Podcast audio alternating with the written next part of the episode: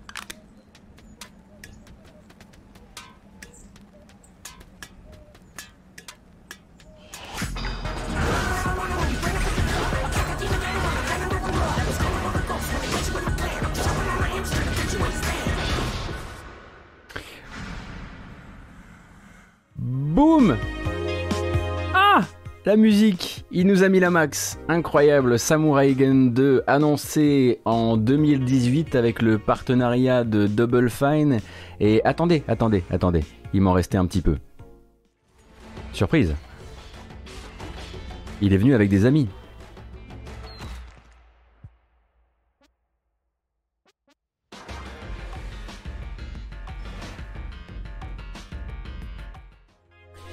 Et oui, il est venu avec des amis. Donc Samurai Gun 2. Qu'est-ce que c'est que Samurai Gun déjà? Parce que vous arrivez peut-être de nulle part, peut-être que vous n'avez pas joué au premier Samurai Gun. Du coup, qu'est-ce que c'est? Juste l'un des meilleurs jeux de coop canapé, euh, enfin de versus canapé pardon existant. Euh, donc le principe est extrêmement simple. Vous êtes dans des tableaux, on va dire à la Towerfall ou à la Céleste. Voyez ça comme vous voulez. Vous avez un katana, vous avez trois balles dans votre flingue et avec ça, il va falloir survivre dans des combats à 4 minimum. Euh, je pense même qu'on doit pouvoir monter à plus dans celui-ci. et donc avec la possibilité donc de sauter de dasher, de tirer sur ses ennemis, de renvoyer les balles avec son katana. C'est très simple, mais c'est redoutable. Le premier est vraiment une, pure bombe pour jouer euh, entre amis euh, sur, ou même à distance, hein, désormais avec le Steam, euh, Remote, Play. Vous l'avez d'ailleurs vu, hein, il y a un petit bout de Steam Remote Play qui est utilisé de manière promotionnelle dans cette bande-annonce. Et donc, ce Samurai Gun 2, on l'attendait depuis un certain temps. je le disais, annoncé depuis 2018 avec le concours de Double Fine. On l'avait réaperçu sur Switch en 2019. Euh, moi, je crois que j'avais pu y jouer rapidement à l'E3 2019 avec Nodus, à une soirée du mix, donc qui sont les soirées indépendantes autour de l'E3. Euh, et depuis, calme plat, on se demandait même si le jeu était encore en développement. Et donc, oui, manifestement oui. Et donc il arrivera en accès anticipé sur Steam cet été, euh, où il devrait rester pour une période d'un an a priori. Donc l'accès anticipé, ça embarquera l'un des quatre mondes de jeu, chaque monde contenant en gros 21 niveaux ou 21 arènes euh, qui vont être utilisés dans ces combats multijoueurs euh, où on aura certes le loisir bah, de dominer ses amis évidemment, mais aussi de débloquer de nouvelles armes puisqu'a priori maintenant il y a tout un système de déblocage euh, et le tout donc avec ces petits featuring que vous avez pu voir puisqu'on pourra effectivement profiter aussi de l'arrivée de Anna de Spelunky 2 qui viendra se battre dans, dans Samurai Gun 2 ainsi que de Minute bah, qui vient de Minute du coup qui vient lui en personne, mais aussi qui amène son propre stage ou ses propres stages. Ça, c'est quelque chose qu'il faudra encore qu'on voit. Et en plus de ça, euh, cette première euh, arrivée en accès anticipé cet été euh, sera l'occasion de découvrir une bande dessinée qui a été créée par l'artiste français Valentin Sèche, pardon, pourquoi j'ai dit Valatin, on ne sait pas, qui est donc toute dédiée à Samurai Gun 2. Et donc tout ça, bah, ça nous fait un joli petit pack, une belle petite annonce qui, si vous n'avez pas eu l'occasion de découvrir Samurai Gun, bah, vous oriente, me permet de vous orienter vers Samurai Gun. Peut-être que vous avez déjà votre collection habituelle de jeux multijoueurs canapé.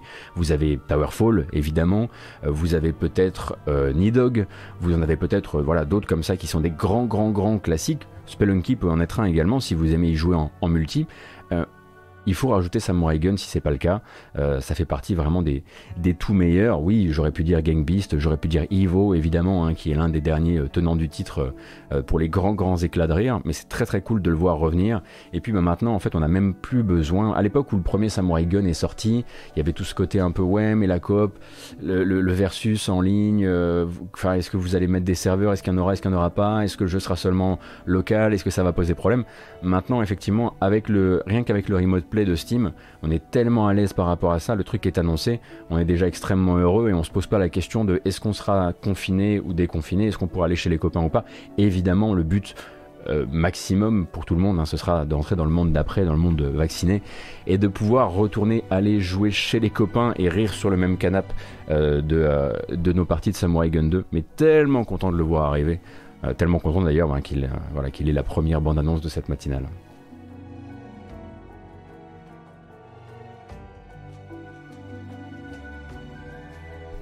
Alors, moi j'ai un truc à régler, technique, rapide.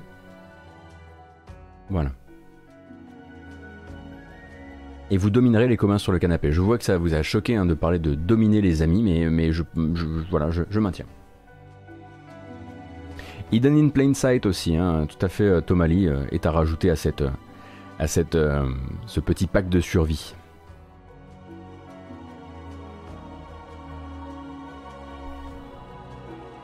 Buisson.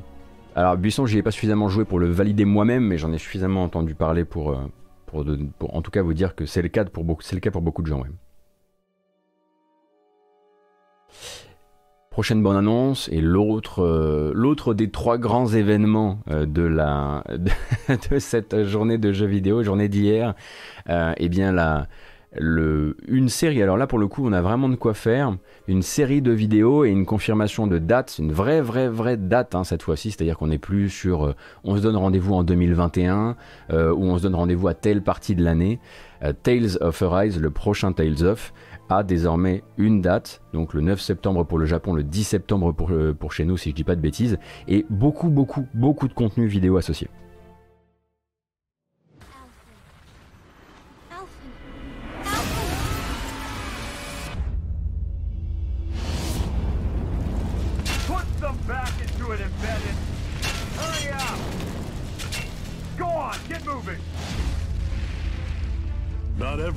Strong enough to stand, Alvin.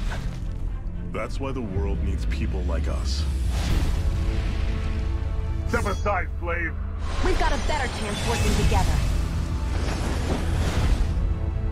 A long time ago, my people were once known as mages. Astral energy! Say no more! There's someone I was hoping we could invite along with us. Count me in.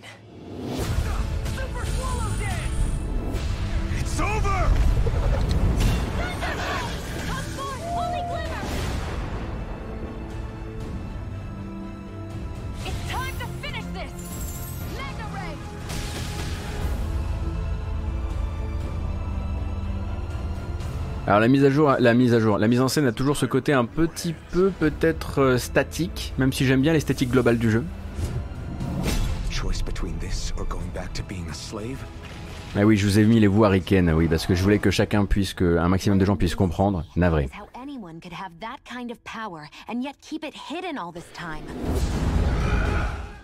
Je tiens à m'excuser, euh, oh là là, je tiens à m'excuser auprès des puristes pour avoir mis les, voix anglaises. J'essaie d'être accessible. Navré, absolument navré. Euh, on va continuer sur d'autres euh, vidéos puisque ça, ça a continué en fait. Hein. IGN a pu capter notamment une vidéo de gameplay, une vidéo de gameplay qui va nous présenter des environnements de jeu. Hop, c'est parti. La voici donc exclusivité de chez IGN et on a donc eu pas mal d'informations autour euh, autour du projet. Donc vous saviez hein, que les, les, personnages les personnages principaux euh, c'était Alphan et Shion. Euh, Alphan et Shion qui seront donc dans cette nouvelle euh, dans cette aventure là accompagnés par évidemment hein, une série de une série de personnages une série de personnages secondaires parmi lesquels on aura Linwell et Low qui sont respectivement une magicienne qui se sert de l'astrologie pour combattre à distance et qui a un, petit familier qui se trouve être un bébé chouette, et Low qui sera votre tabasseur classique, hein, euh, membre d'une force de l'ordre baptisée la Snake Eyes. Alors on ne sait pas exactement de quoi il retourne, puisque comme vous vous en doutez, ça va être une... C'est très joli le petit panorama derrière. Alors effectivement c'est un JPEG, mais on s'en fout.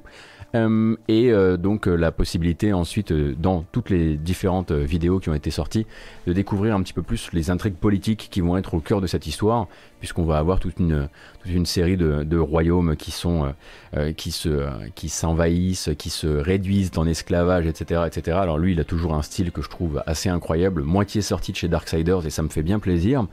Euh, et donc on découvre un petit peu aussi, euh, euh, je crois qu'on va avoir une troisième vidéo de gameplay, où on va voir du, combat. Et de ce côté-là, eh bien, il y a un engagement assez nouveau de la part de Bandai Namco, qui est donc, alors attention, hein, je vais vous, je vais vous citer une phrase que vous connaissez peut-être déjà par cœur. Hop, prochaine vidéo. la phrase que vous connaissez déjà par cœur, c'est un RPG pour tous ceux qui vivent dans une nouvelle ère. Ce qui nous rappelle un petit peu euh, le 1 Final Fantasy pour les anciens et les nouveaux arrivants euh, de Final Fantasy XV. Euh, donc une manière peut-être de, dire que les systèmes de combat, s'ils restent toujours en temps réel comme c'était le cas avant, seront peut-être mis au goût du jour pour que le jeu puisse faire un peu plus confiance à l'action et au caractère nerveux de cette action. On nous parle notamment de boost attacks qui sont donc des, qui permettront donc aux compagnons de caler des techniques de soutien sur vos cibles pendant que vous êtes en train de, de combattre et les boost strikes qui eux seront des genres d'attaques synchronisées euh, qui, euh, qui, interviendront durant les combats. Et du coup, bah, le jeu, la bonne nouvelle aussi, euh, oui, c'est le fameux nostalgique et neuf à la fois, hein, comme d'habitude. Et du coup, ça va être aussi l'occasion pour Bandai Namco eh bien, de revenir peut-être un petit peu sur une question que les gens pouvaient se poser. En tout cas, il y a eu une petite zone d'ombre durant la journée d'hier où plusieurs personnes se sont dit mais attendez une seconde, ça va sortir sur PC et console de nouvelle génération seulement? Parce qu'il y a eu un petit quiproquo, mais non, non, non, hein, les consoles d'ancienne génération ne sont pas abandonnées du tout euh, dans, ce, euh, dans cette euh, formule. Donc le jeu sort sur PS4, PS5, Xbox Series, Xbox One, PC via Steam le 10 septembre. Et on nous parle notamment donc via euh, les nouvelles architectures des nouvelles consoles de temps de chargement réduit, notamment les temps de chargement euh, qui impactent encore les changements donc euh, entre monde ouvert et combat, qui sont comme des sortes de mini instances qui nécessitent bah, d'activer un petit chargement. et on nous parle aussi donc d'un mode performance et d'un mode performance 60 fps et d'un mode résolution 4K, qui sont des modes qui seront disponibles sur les consoles de nouvelle génération évidemment, mais qui seront aussi disponibles sur PC. Et c'est là que j'aimerais quand même lancer une bouteille à la mer euh, auprès de Bandai Namco. C'est très bien hein, si vous mettez des, des modes préparés, euh, pré-réglés pour les joueurs qui voudraient pas s'emmerder avec les, réglages PC. Mais pitié, ne me dites pas que c'est juste un mode performance et un mode 4K sur PC. J'espère que vous allez prévoir des vrais réglages, un vrai panneau de réglage, enfin une vraie version PC quoi. En tout cas pour ça il va falloir croiser les doigts parce que j'avoue que quand je lis, euh, il y aura un mode performance et un mode qualité aussi sur PC, ça me fait toujours un peu sourciller. Je me pose toujours cette question. Mais je dois dire que le jeu, pour ce que je connais de la série Tales of, à savoir très peu, me fait envie et me donne, me donne envie de changer un petit peu de, de style de jeu vidéo le temps de quelques dizaines d'heures.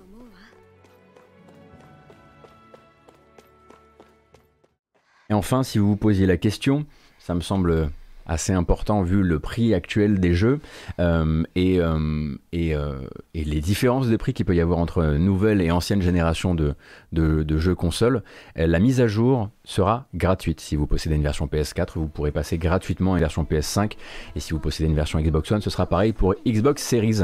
C'est peut-être le moment du coup de se le procurer à moindre frais, j'imagine, pour, pour certaines personnes. Voilà, et donc vous avez encore hein, pas mal de vidéos à aller chercher du côté de, euh, du côté de Bandai Namco si, euh, si ça vous dit. Les temps de chargement entre chaque combat, ça va être l'horaire sur PS4, je pense. Ouais, j'ai l'impression, Muffin, que c'est aussi ce qu'ils essaient de mettre en avant. C'est genre, oui, on a gardé les versions euh, all-gen, mais. hmm, ça risque de coincer.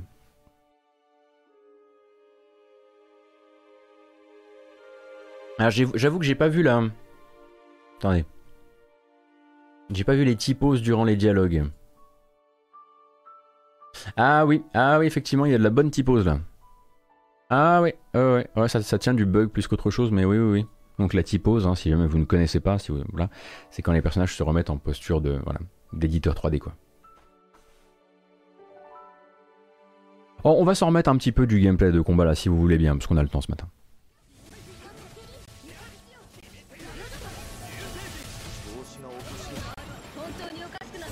Alors, j'ai le son qui accroche et ça m'emmerde, mais bon.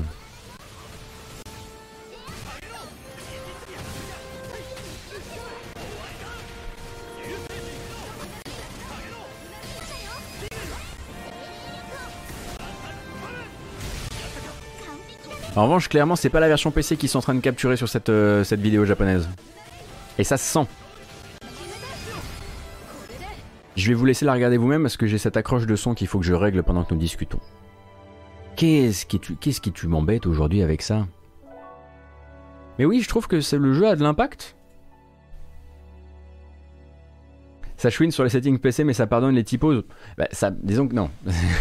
non, non, non, non, non, me faites pas dire ce que j'ai pas dit. C'est pas, c'est pas honnête, ça. C'est pas beau. Euh, non, non. Que les typos, que de la typose soit passée durant la com, c'est nul effectivement. Mais la version PC, j'attends juste qu'elle soit bonne à la sortie. Et j'attends aussi évidemment qu'il n'y ait plus de typose à la sortie. Non, non, non, non, non, vous ne m'aurez pas. Oh, les enfoirés.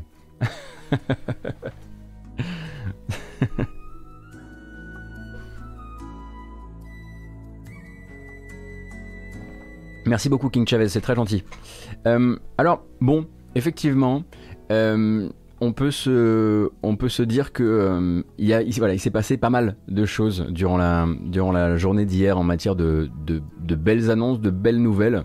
Et c'était pas fini. Mais si vous suiviez la matinale, vous étiez peut-être déjà au courant hein, de, la prochaine, de la prochaine annonce, euh, puisqu'on avait bah, déjà, on n'avait pas chroniqué le fait que c'était une un plan de l'éditeur qui avait fuité par le vol de données dont il avait été victime. En revanche, on avait chroniqué l'arrivée, en tout cas le repérage euh, de la certification d'une certaine euh, collection, d'un certain euh, diptyque de jeux qu'on n'a jamais vu arriver en Occident jusqu'ici, euh, donc qu'on regardait de loin quand il s'appelait Dai Gyakuten Saiban, et qui est désormais The Great Ace Attorney Chronicles, donc les chroniques de, de l'aïeul de, Phoenix Wright, dont on va regarder la bande-annonce internationale PS4 tout de suite.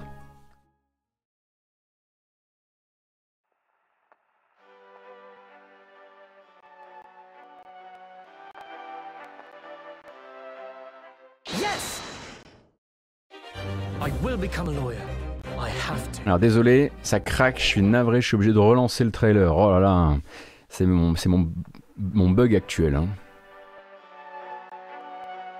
Donc Daigakuten Saiban arrive donc dans une collection en anglais. Oui monsieur, oui madame.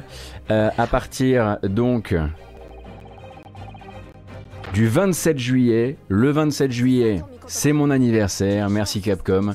Et donc ça arrivera certes plus sur les consoles sur lesquelles c'est sorti, hein, puisque Daigakuten Saiban est sorti, donc ce sont des, des, jeux qui sont sortis sur 3DS en 2015 et en 2018 au Japon. Cette fois-ci, bon, la 3DS est plus trop, euh, eh bien, euh, d'actualité. Alors ça sortira sur Switch, euh, sur PS4 aussi, mais ainsi que sur PC via Steam. Et oui, effectivement, on va suivre les aventures de Ryunosuke, euh, Ryunosuke, pardon, euh, donc ancêtre de Phoenix Wright, donc dans ses enquêtes, comme vous pouvez le voir, qui se passent dans, au Japon, dans ce qui est l'ère Meiji, donc ça nous emmène ici en 1899, mais aussi dans l'Angleterre victorienne, puisque, euh, eh bien, notre copain, notre camarade de jeu pour certaines de ces enquêtes, ce sera Herlock Sholmes.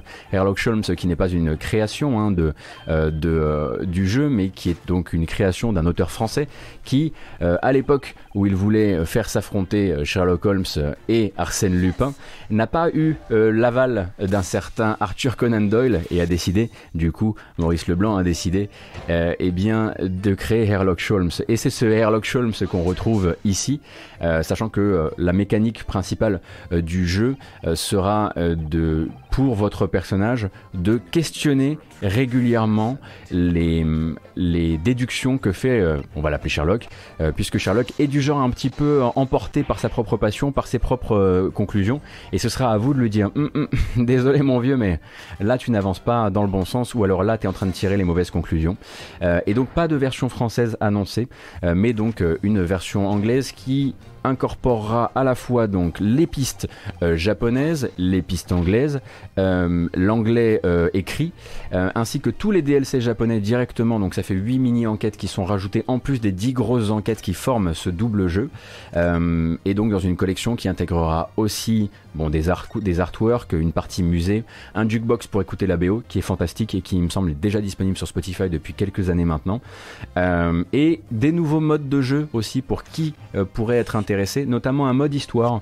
Euh, si vous n'êtes pas branché jeu d'enquête, si vous n'êtes pas branché euh, jeu, de, jeu de collecte d'objets, jeu de recherche d'objets cachés, tout ce qui peut faire les différents euh, battements d'une histoire de Ace Attorney, vous aurez désormais un mode histoire qui va vous permettre simplement de dire bah écoute là en fait je trouve pas le dernier objet ou je trouve pas le truc que je suis censé faire durant le, le procès mais j'ai envie de voir la suite alors est-ce que je peux appuyer sur ce bouton magique qui me permet d'avancer? Si vous avez envie de vous faire un trip un petit peu plus narratif, en famille peut-être, euh, un mode pour toi. Non mais vous êtes vraiment les pires hein, tout de suite. Alors je sais pas si j'aurais besoin du mode story, mais en tout cas je n'aurais pas honte de l'utiliser. Euh, donc, euh, donc pas de problème avec ça. et donc Capcom, évidemment, bah, vous connaissez Capcom, ils vont pas, voilà. Ils vont pas se rater. Hein. Il y a moyen de relancer là le jeu. Chez nous, il y aura pas de version boîte. Hein. Désolé hein, pour cette pour cette Great Ace Attorney Chronicles collection. Je crois qu'il y a bien écrit collection à la fin. Non, c'est juste The Great Ace Attorney Chronicles. Il n'y a pas de version boîte chez nous, c'est uniquement du dématérialisé. Mais, mais, mais, mais, mais, mais euh, Capcom va quand même vous proposer éventuellement de vous, procurer la Ace Attorney Turnabout Collection, qui est une collection des collections, qui est la collection des Chronicles, des Chronicles dont on vient de parler, puis de l'autre côté de la Ace Attorney Trilogy euh, de 2019, qui est donc une ressortie pour euh, plateforme de nouvelle génération des trois premiers épisodes fondateurs de, de la série Ace Attorney. C'est plutôt des bonnes nouvelles ce matin, je trouve. Hein. on est plutôt gâté pour l'instant. J'ai l'impression qu'on en a euh, un petit peu. C'est comme le 1 Final Fantasy pour les nouveaux et pour les anciens. Là, c'est euh, des jeux vidéo, mais pour tout le monde.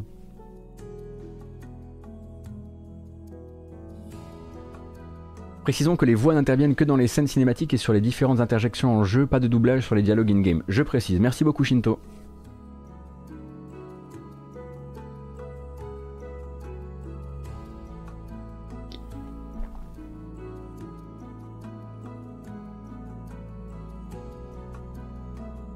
Du coup, du coup est-ce qu'il y a une, version 19ème de Cornered? Euh, Butarebu, oui, mais tu vas pas la reconnaître parce qu'elle n'utilise pas exactement la même mélodie. Mais oui, t'as toujours un Cornered, t'as toujours un Pursuit, t'as toujours, euh, toujours l'exposition des faits, euh, t'as toujours, bah, voilà, le, la rythmique des procès est la même. Et donc, elle est toujours portée par la musique. Mais c'est vrai qu'à côté, on peut le dire peut-être de ce que Sega peut faire en termes euh, de, localisation euh, et des efforts qui peuvent être faits pour une localisation française euh, intégrale, alors pas intégrale mais au moins sous-titrée, c'est un peu dommage. On aimerait, on aimerait voir Capcom parfois faire ces efforts-là aussi vers, vers les autres langues que l'anglais. voilà, c'est pas les choix, c'est pas les, c'est pas les dépenses qu'ils désirent faire manifestement.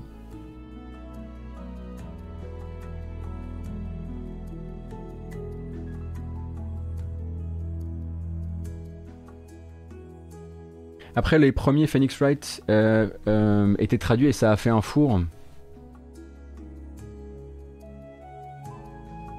Je sais pas, moi j'ai cru qu'il y avait eu comme une sorte de nostalgie de, des, beaux jeux de mots des, premiers Phoenix Wright, non? Vous aimiez pas les bons vieux... Euh, comment ils s'appelaient déjà? Mathieu, euh, mate-moi ça.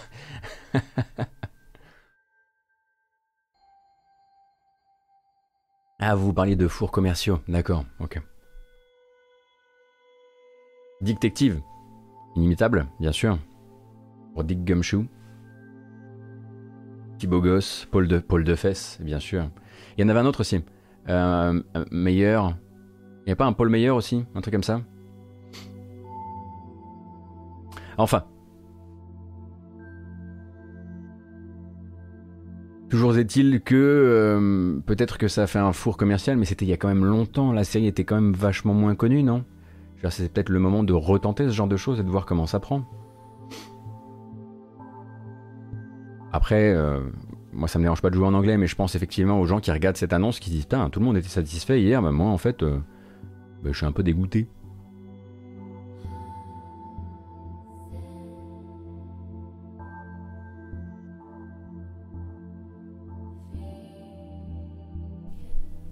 Et donc, euh, et donc voilà, hein. donc peut-être que pour vous c'est une découverte, mais en fait c'est vrai que, alors c'était des plans euh, de Capcom qui avait déjà été un petit peu, euh, mis à jour par les gens qui s'étaient intéressés aux, données qui leur avaient été volées. Moi, c'est un truc que j'évite de chroniquer, et puis globalement, c'est un truc que je sais que chez Gamecult, on n'avait pas trop envie de chroniquer non plus, parce que ça reste euh, valider, des, valider pratiques, des pratiques délictueuses. Mais ensuite, on avait vu cette collection apparaître dans les, validations, dans les certifications. Je crois que c'était la, Sûrement la certif, coréenne qui nous avait mis sur la voie.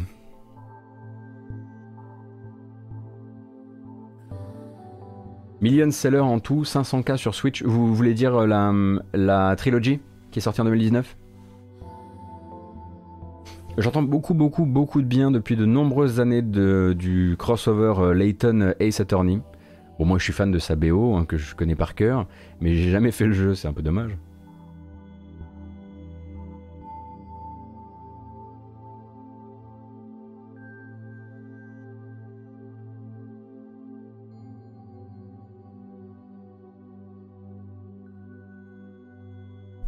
Le jeu est très bien. On dirait quand même qu'on n'est pas prêt de revoir les Apollo Justice du coup. Tu veux dire, euh, tu veux dire euh, un nouvel épisode de Apollo? Ou, euh, ou une collecte?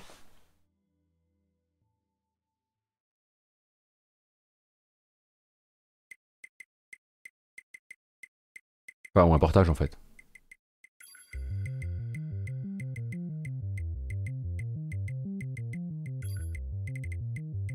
Ah, faudrait une collègue 4, 5, 6. Ouais, je sais pas du tout si. Euh, j'avoue que très honnêtement, je connais peu de gens qui m'aient euh, vanté les grands mérites des épisodes 4, 5, 6. Pour être tout à fait honnête. Après, c'est peut-être aussi parce que j'ai une bulle euh, de filtrage qui est ainsi faite. beaucoup de gens qui jouent sur DS, beaucoup de gens qui voilà, n'ont pas tari d'éloge pour les trois premiers épisodes.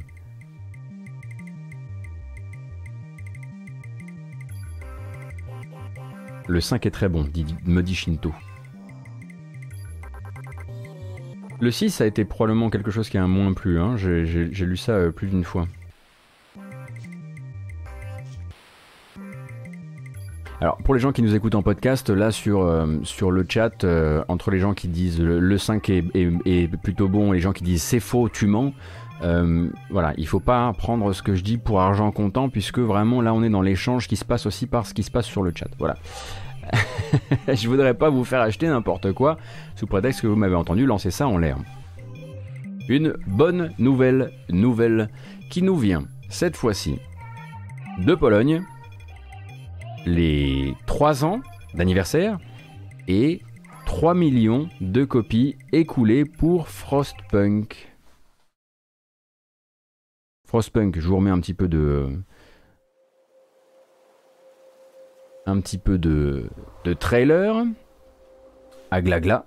Donc Frostpunk, qu'est-ce que c'est Rappelez-vous, hein, donc City Builder concentrique où vous allez construire une sorte d'abri euh, euh, post-apocalyptique autour d'un haut fourneau qui devra eh bien s'occuper de euh, réchauffer toute la ville et Ensuite, on vous demandera de faire les pires choix possibles et imaginables. Un jeu de la grosse, grosse déprime, un jeu des dilemmes moraux compliqués, euh, un jeu développé par Eleven Beat Studio, les gens qui avaient déjà fait This War of Mine. Et donc, il atteint officiellement euh, ces 3 millions de copies vendues, plus ou moins aux alentours euh, des, de ces 3 ans d'existence. Et puis, Eleven Beat Studio, du coup, a voulu eh célébrer la nouvelle en annonçant trois, trois packs, trois packs commerciaux, trois collections. des bundles qui m'ont l'air quand même assez intéressants hein, d'un point de vue vraiment, commercial puisque donc vous allez avoir les classiques de 11 bits qui, contiennent en fait pour 11 euros, forcément 11 hein, bits 11 euros, qui contiennent Anomaly Defenders, Anomaly Warzone Earth Mobile Campaign, c'est que des trucs que vous, connaissez pas, mais euh, tous les anomalies, mais aussi Tower 57, Bitcop et This War of Mine, donc qui sont les tout premiers jeux qui ont été édités euh, par, euh, par 11 bits et ou, et ou développés. Puis ensuite, vous avez une collection à 22 euros qui va vous permettre d'avoir tous ces jeux-là, plus en, plus de ça, Frostpunk, Children of Morta et Moonlighter, ce qui est vraiment pas mal du tout. Et si vous décidez de partir sur 38 euros, qui est quand même toujours voilà, très raisonnable, vous avez tous les jeux euh, de cette, euh, que je viens de vous, citer, et en plus de ça, toutes les BO, ainsi que tous les DLC. Donc euh, j'avoue qu'au niveau du tarot, on est pas mal, on s'y retrouve. Hein. Après, effectivement, en période de confinement, alors qu'on ne se sent pas forcément tous bien dans ces godasses, est-ce qu'on a envie de jouer à This of Mine euh, ou, euh, ou à Frostpunk? Peut-être pas. Peut-être que c'est pas votre style. Peut-être qu'il vous faut quelque chose de coloré. Auquel cas, bah, vous avez par exemple Moonlighter hein, qui peut tout à fait faire le boulot. Euh, ou Tower 57 dans son, dans son style. mais voilà. Ils auraient pu faire le 33 euros pour rester sur 11, 22, 33. Ouais, effectivement, mais je pense qu'ils rentraient pas dans leurs frais quelque part. Ça y est, on sort de la partie angoissante du remix et on rentre dans la partie merveilleuse du remix.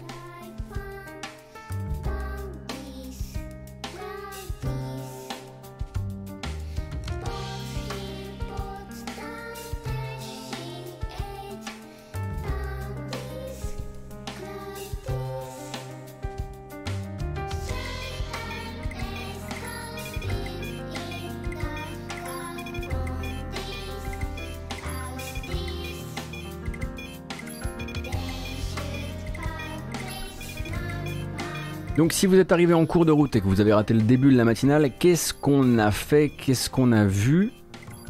On a commencé par confirmer l'arrivée en accès anticipé cet été de Samurai Gun 2, la suite de Samurai Gun, un jeu de, jeu de versus entre amis absolument merveilleux.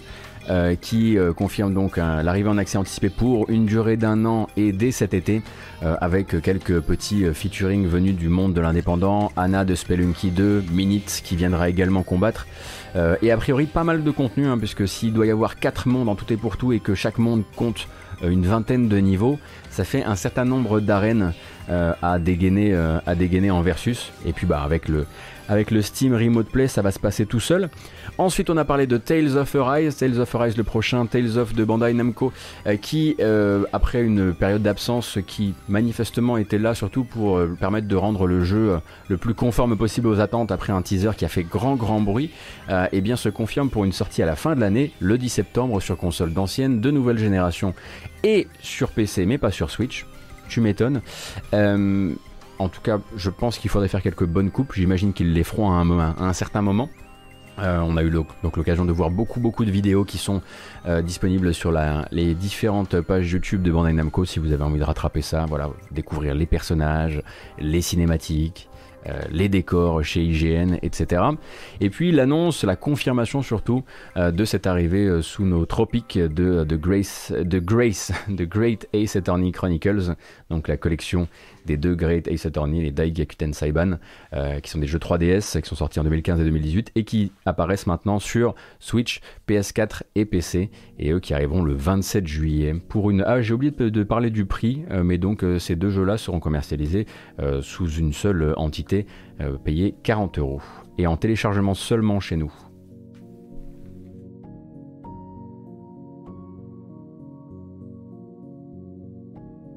Et puis on a parlé des 3 ans et des 3 millions de ventes de euh, Frostpunk, donc jeu de gestion euh, hautement dépressif, mais euh, hautement passionnant quand on, quand on se lance dedans, qui donne des idées à 11 bits, en tout cas qui lui donne des idées de, de création de bundles un petit peu promotionnels qui vous permettent de rattraper éventuellement votre retard si ça vous dit. je dois dire que pendant que, pendant que je jouais l'autre jour à Ashwalkers, dont on a fait une petite, une jeu toulousain, dont on a fait une petite découverte sur la chaîne la semaine dernière, par plusieurs moments, je me suis dit, putain, là, je me referais bien un petit, euh, un petit, euh, un petit This War of Mine. Pourquoi je voudrais me faire refaire un This War of Mine maintenant? Je ne sais pas. Hein, c'est un jeu sur, voilà, c'est un jeu sur des, sur des, euh, sur le fait de survivre dans une ville en pleine, en pleine guerre civile. C'est, c'est fait du café dans une chaussette. Bon. Peut-être que c'est lié à ce que je bois le matin, je sais pas. Peut-être.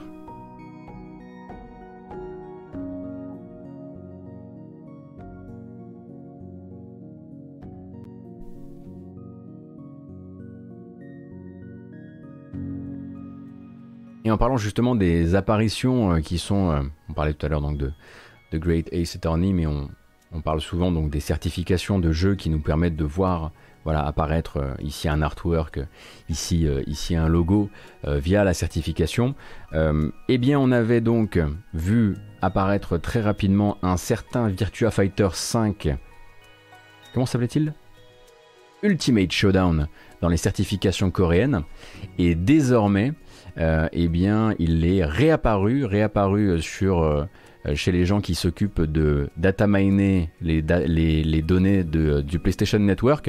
Et donc avec un premier artwork qui est ici, hop, et qui donc devrait euh, bah, nous promettre l'arrivée prochaine de Virtua Fighter 5 Ultimate Showdown, donc dans, dans, notre, dans notre partie du monde, mais sous un autre nom. Il s'appellera Virtua Fighter 5 Esports.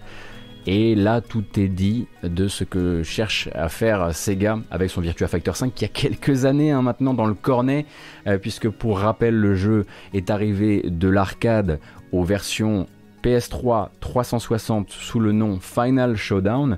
Et donc on peut logiquement penser que maintenant c'est cette même version probablement retapée un petit peu, peut-être un petit peu étendue aussi, qui va revenir une nouvelle fois sur une nouvelle génération de consoles, cette fois-ci sous le nom Ultimate Showdown le but probablement pour Sega. Et puis non, Ultimate Showdown c'est en Corée, mais chez nous c'est eSport, Virtua Fighter, Virtua Fighter 5 eSport, qui laisse penser du, du coup qu'ils vont vraiment essayer de se, placer éventuellement sur, le compétitif euh, avec euh, ce qui reste ben, désormais presque du back-back catalogue pour, pour euh, Sega.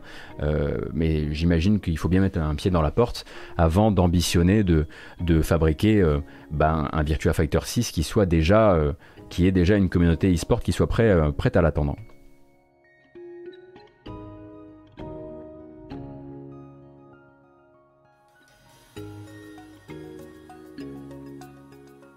Passez-moi un sèche-cheveux et de la laque, nous avons un combat à gagner. C'est effectivement une belle, belle coupe de cheveux.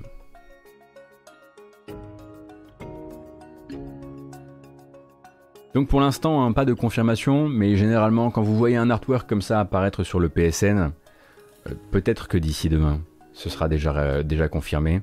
Peut-être que ça prendra une semaine ou deux de plus, mais pas grand-chose je pense.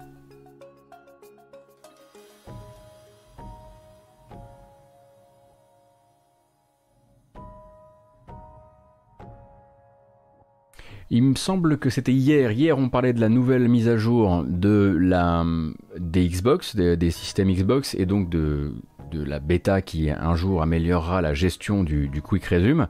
Et je vous disais en gros que c'était sur l'une des branches de bêta euh, qu'on était en train de tester euh, la, donc la compatibilité de tous les jeux, on va dire free-to-play euh, du catalogue avec la nouvelle politique de Microsoft. Souvenez-vous, hein, la politique qu'ils ont dû concéder aux joueurs après avoir fait leur, mauvais coup marketing autour du Xbox Live Gold. Donc désormais, vous n'avez plus besoin, besoin d'abonnement Xbox Live Gold pour accéder aux multijoueurs de jeux qui eux sont free to play. Ce qui est assez logique, mais eux, voilà, ils, le, pratiquaient et globalement ils ont été obligés de le lâcher pour faire plaisir un petit peu à une communauté qui les avait courroucés. Et donc il a fallu mettre bah, le système en conformité et mettre les jeux en conformité parce que parfois il fallait aussi que les jeux euh, patch, se patchent de leur côté pour pouvoir bah, simplement ne pas vous demander votre abonnement Xbox Live Gold au moment de se lancer en multijoueur. Et c'est bon, c'est sorti de bêta. Désormais, maintenant, vous avez donc 50 jeux multijoueurs free to play. Euh, pour lesquels vous pouvez, si c'était vos jeux de chevet, si c'était ce qui motivait votre abonnement pour le Xbox Live Gold, et eh ben vous pouvez vous pouvez le résilier désormais. la liste des 50 jeux est là.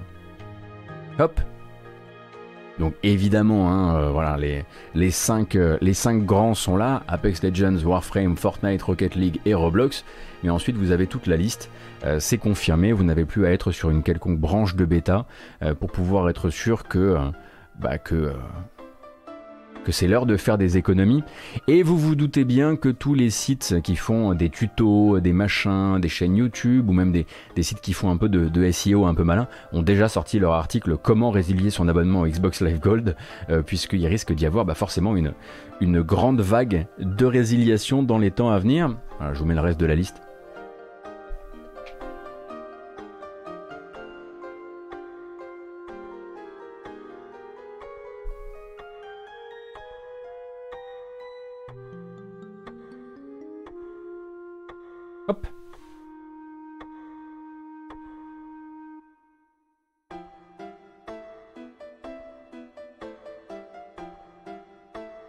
Qu'est-ce qui se passe, euh, Lolo Tilou? Je ne comprends pas.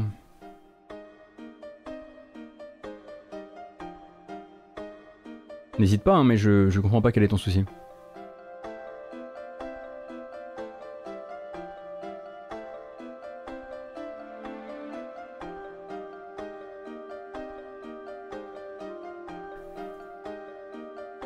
On avance beaucoup, beaucoup, beaucoup trop vite dans cette matinale. On va cramer toutes nos cartouches beaucoup trop tôt. Oh là là Doucement, vous voulez pas qu'on re-regarde des images de, Tales of Arise des fois? Non, parce que ensuite je vais me mettre dans l'embarras, moi.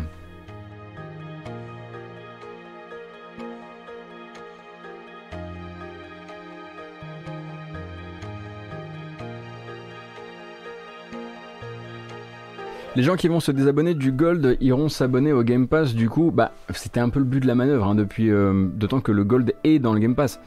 Euh, mais euh, est-ce qu'il il doit, y avoir quand même un pourcentage de gens qui n'étaient intéressés que par le Gold. C'est bien ça qui les emmerdait d'ailleurs chez Microsoft.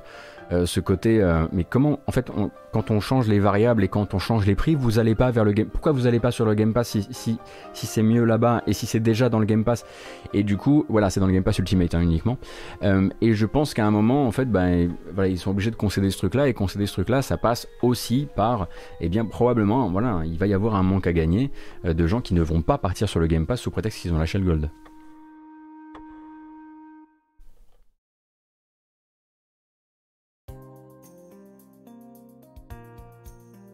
Oui, effectivement. Après, ils peuvent se, demander où est-ce qu'ils vont réinvestir, ça, c'est sûr.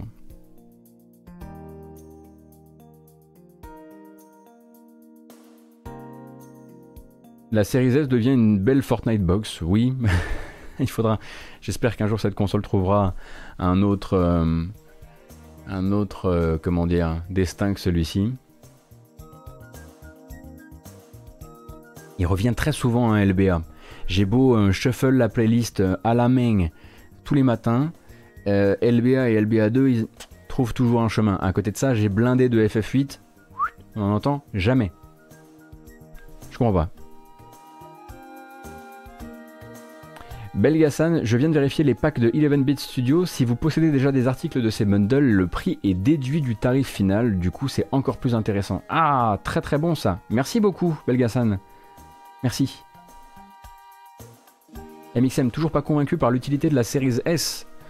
Euh, pour l'instant, j'y ai vu, j'ai vu deux choses de la série S. Alors, j'en ai plus à la maison, donc je peux pas non plus euh, causer euh, de manière étendue de cette console en étant pertinent. mais au lancement, j'ai vu beaucoup, beaucoup de, de, compromis qui étaient faits sur des jeux qui étaient des jeux déjà de la génération venant de la génération d'avant, venant euh, voilà par rapport à ce que était capable de faire la, la, One X. Et ensuite j'ai vu beaucoup de témoignages de développeurs qui disaient bah ça nous là ça, nous arrange pas quoi. Voilà.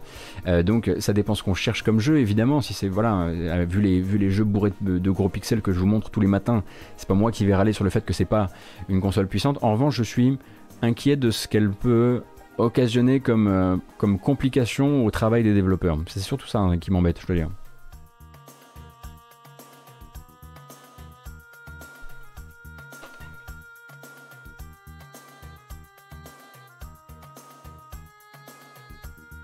Je sais pourquoi elle est là, mais je me demande comment les effets de bord peuvent être. euh, à quel point les effets de, bord peuvent, peuvent être. pas dévastateurs, mais, mais lourds. Vraiment lourds pour le créateur. Elle reste moins un boulet que la One Fat. Bah oui, Dieu merci quand même. C'est la moindre des choses. Mais oui, oui, oui, on est d'accord.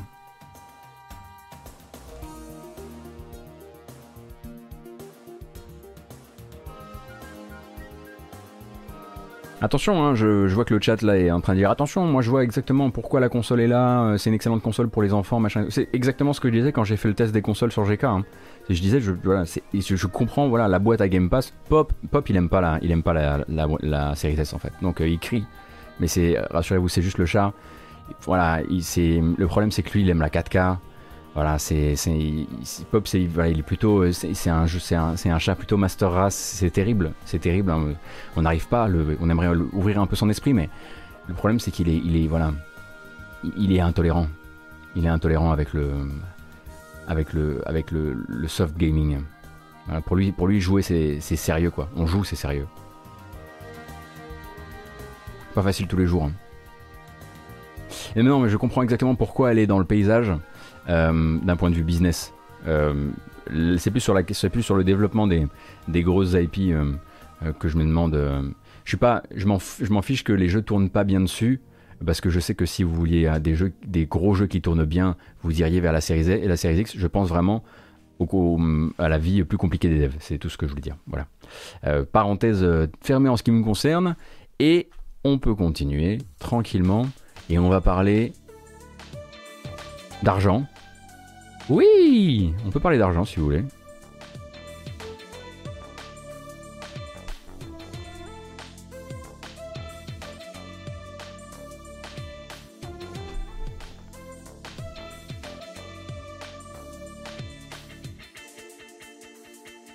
Une fois que mon truc, voilà, aura cessé de planter.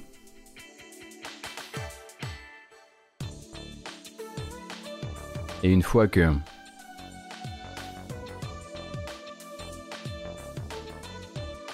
cet homme cherche l'éternuement.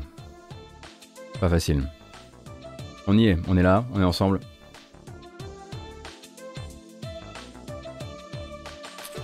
Et il ne le trouva jamais, tant pis. Euh, Peut-être que vous connaissez l'institut d'analyse Sensor Tower. Sensor Tower, donc, qui est un, un observateur des écosystèmes mobiles et free-to-play. C'est grâce à eux, notamment, qu'on avait pu avoir une discussion un petit peu sur les revenus, euh, les incroyables revenus de Genshin Impact. Euh, et ces temps-ci, Sensor Tower s'est penché sur le phénomène Mario Kart Tour. Mario Kart Tour, pour rappel, ça ressemble donc à ça. Ah, ah non, tu veux pas. D'accord. Donc toi, t'es encore là-dessus. Mais toi, t'es là-dessus parce que c'est où, du coup? Parce que moi, je l'ai pas, ça. Ah ouais, d'accord. Ah ouais, genre de, genre de bug, quoi. D'accord. Genre de bug et, et genre de... Bon, ça ressemblait du coup à ça, hein Bien sûr.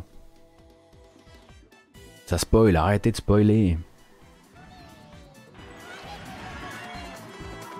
Donc Mario Kart Tour, c'est l'une des percées mobiles actuelles euh, de Nintendo, avec évidemment un certain Fire Emblem Heroes. Euh, mais du coup, on a donc euh, des informations sur ce qu'il s'est passé depuis le lancement euh, par Nintendo sur mobile de Mario Kart Tour. Donc dans les 10 premiers jours après le lancement, le 25 septembre 2019, Mario Kart Tour a accumulé ses 100 premiers millions de dollars. Non, pardon. Il a accumulé ses 100 premiers millions de téléchargements et rapporté 17,8 millions de dollars. Hop Euh, les 100 millions d'argent captés ont été atteints en environ 6 mois, un tout petit peu moins de 6 mois, euh, notamment grâce au fameux Gold Pass. hein, si vous n'êtes pas familier du jeu, donc c'est un free-to-play, en tout cas un free-to-start, euh, où après vous pouvez vous procurer donc le Gold Pass qui vous permet donc c'est un abonnement à 5 euros par mois qui permet en fait d'augmenter la valeur des récompenses en jeu, mais aussi d'accéder aux courses en 200 cc qui sont les courses qui intéressent les gens à partir d'un certain point. Euh, et donc via donc cet abonnement à 5 euros, en 6 mois, ils avaient réussi à récupérer un petit 100 millions euh, par l'intermédiaire du jeu. Et en fait, durant le dernier fiscal, donc du 31, du 1er avril 2020 au 31 mars 2021, Euh, et le jeu n'a peut-être certes pas euh, dépassé Fire Emblem Heroes qui reste bien loin devant, euh, mais il a réuni quand même 93 millions de dollars. Donc en tout et pour tout, euh, il a réussi quand même à se faire une, belle petite place au soleil. Alors quand lui fait 93 millions de dollars en un an, Fire Emblem Heroes en fait 163 millions. Euh, donc euh, voilà, il a, le, gacha a vraiment une grosse longueur d'avance de ce côté-là. Euh, et au niveau de la localisation des dépenses, d'où viennent-elles Qui sont les plus gros consommateurs à votre avis de Mario Kart Tour Qui sont les plus gros jompis On va dire ça comme ça, très affectueusement évidemment. On pense à Puyo, qui, qui ont le plus financé cette opération de, de Nintendo. Alors vous dites les Chinois, vous dites le Japon, vous dites Puyo évidemment, vous dites les, les Américains.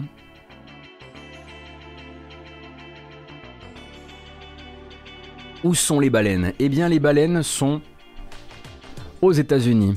Première place du podium avec 38% du chiffre d'affaires réalisé uniquement aux États-Unis. Le deuxième pays concerné, c'est le Japon, avec 28% euh, des, des, euh, chiffres réalisés. Et le troisième pays, c'est nous.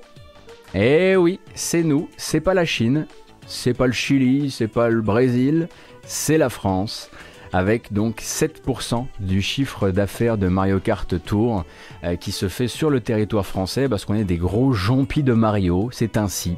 Euh, et donc on est sur un jeu qui est sur une moyenne mensuelle mondiale de 7,7 millions de dollars générés donc je le disais par mois. Euh, ça, en gros, ce que ça nous dit, ce que, ce que, ce que l'interprétation qu'en fait Sensor Tower, c'est qu'en gros, Microsoft, Nintendo a eu bien du mal, enfin fait évidemment exister le jeu de belle manière, hein, parce que voilà, il rapporte et puis euh, il coûte pas énormément. Euh, cependant, euh, il n'a pas forcément réussi à transcender le buzz des débuts, pas en tout cas à la hauteur de ce qu'avait réussi à faire Fire Emblem Heroes. donc on est, on est sur une petite vie plutôt pas mal. Le jeu en fait, on imaginait, moi j'imaginais forcément que un jeu de cartes, un jeu de cartes, oui, un jeu de cartes, un jeu Mario Kart mobile deviendrait, et free-to-play deviendrait automatiquement le premier jeu de course mobile free-to-play euh, sur le podium des jeux de course mobile free-to-play. Ce n'est pas le cas. Euh, sur le fiscal 2020-2021, il est quatrième, derrière certains grands, euh, surtout des jeux qui sont là depuis, plus longtemps que lui, hein, et qui lui volent la place. mais c'est voilà, ça reste le deuxième meilleur succès de Nintendo sur le marché mobile. C'est bien mais pas top, pourrait être une bonne, une bonne conclusion Pepsi Mola.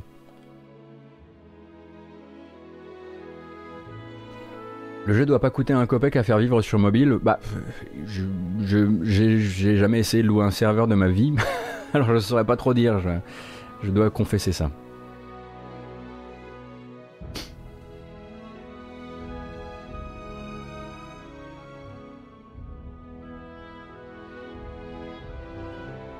Alors, c'est pas une haine du jeu mobile, hein, Bobergine. C'est simplement. Euh, c'est simplement que le modèle de financement, je trouve, actuel de Mario Kart Tour est basé quand même sur une douille, euh, puisque ce que tu te procures avec, globalement l'accès au, 200cc et une amélioration de tes, récompenses en jeu, à mon avis, ne, mérite pas 5 euros par mois. C'est pas une haine globale du jeu mobile, hein, sinon j'en parlerai pas. Et puis je l'amène pas ici non plus pour simplement énerver les gens et, qu'on se baigne ensemble dans une espèce de fange un peu nulle. C'est vraiment, euh, c'est plus euh, euh, que, en l'occurrence, même les gens qui ont testé le jeu à l'époque, forcément tous les, tous les médias généralistes de jeux vidéo se sont lancés dessus en mode, obligé, Mario Kart arrive sur mobile, évidemment qu'on y va, et se sont tous heurtés au même, ah, ah quand même on pensait pas que, le modèle de financement serait comme ça, même si on pouvait s'en douter. Alors que c'est vrai que pour 5 euros par mois sur Twitch.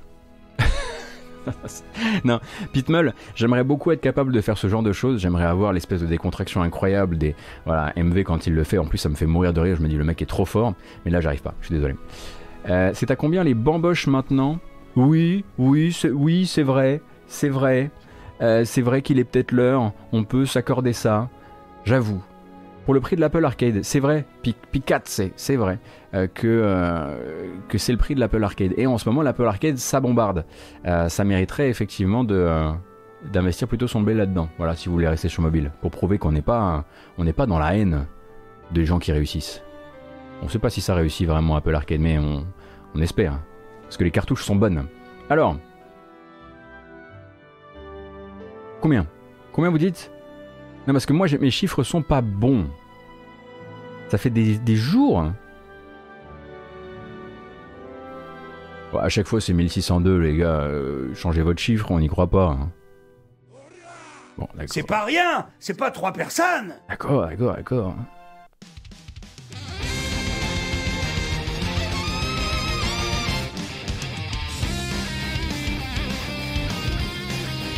Merci beaucoup, Frélis.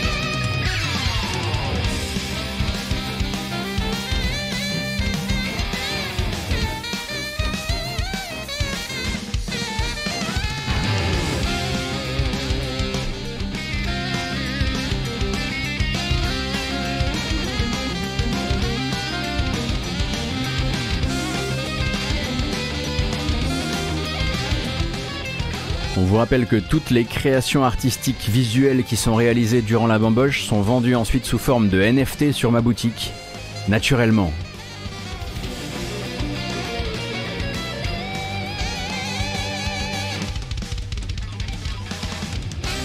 Faut bien manger, hein.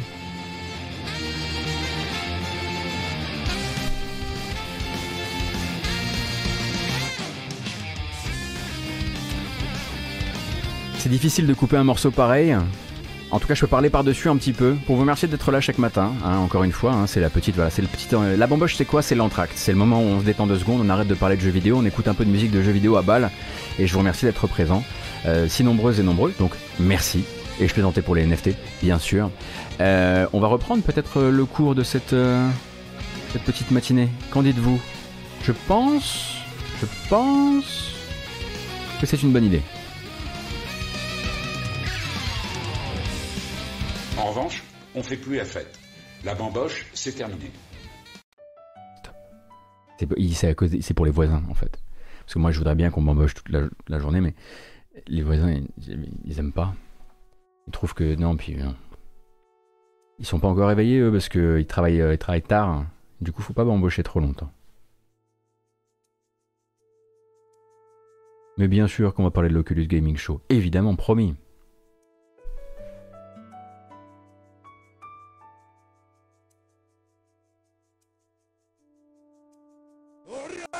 Ah Ah Merci beaucoup, Closer.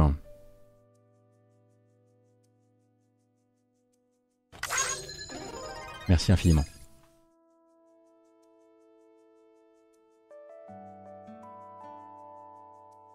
D'ailleurs, on a livé hier du jeu vidéo. L'alerte accroche, ouais, c'était à prévoir, c'était sûr. Je l'ai senti accroché. Euh, Hier, on joue un Pass of Exile, je crois, ou peut-être durant une matinale. J'ai eu 5 gifts par XPLMT et j'ai oublié de le remercier. Donc XPLMT, je sais pas si tu là aujourd'hui, mais je voulais te remercier pour tes 5 gifts. Voilà. J'ai oublié hier, je m'en suis rendu compte. Et euh, voilà. Donc on peut continuer maintenant.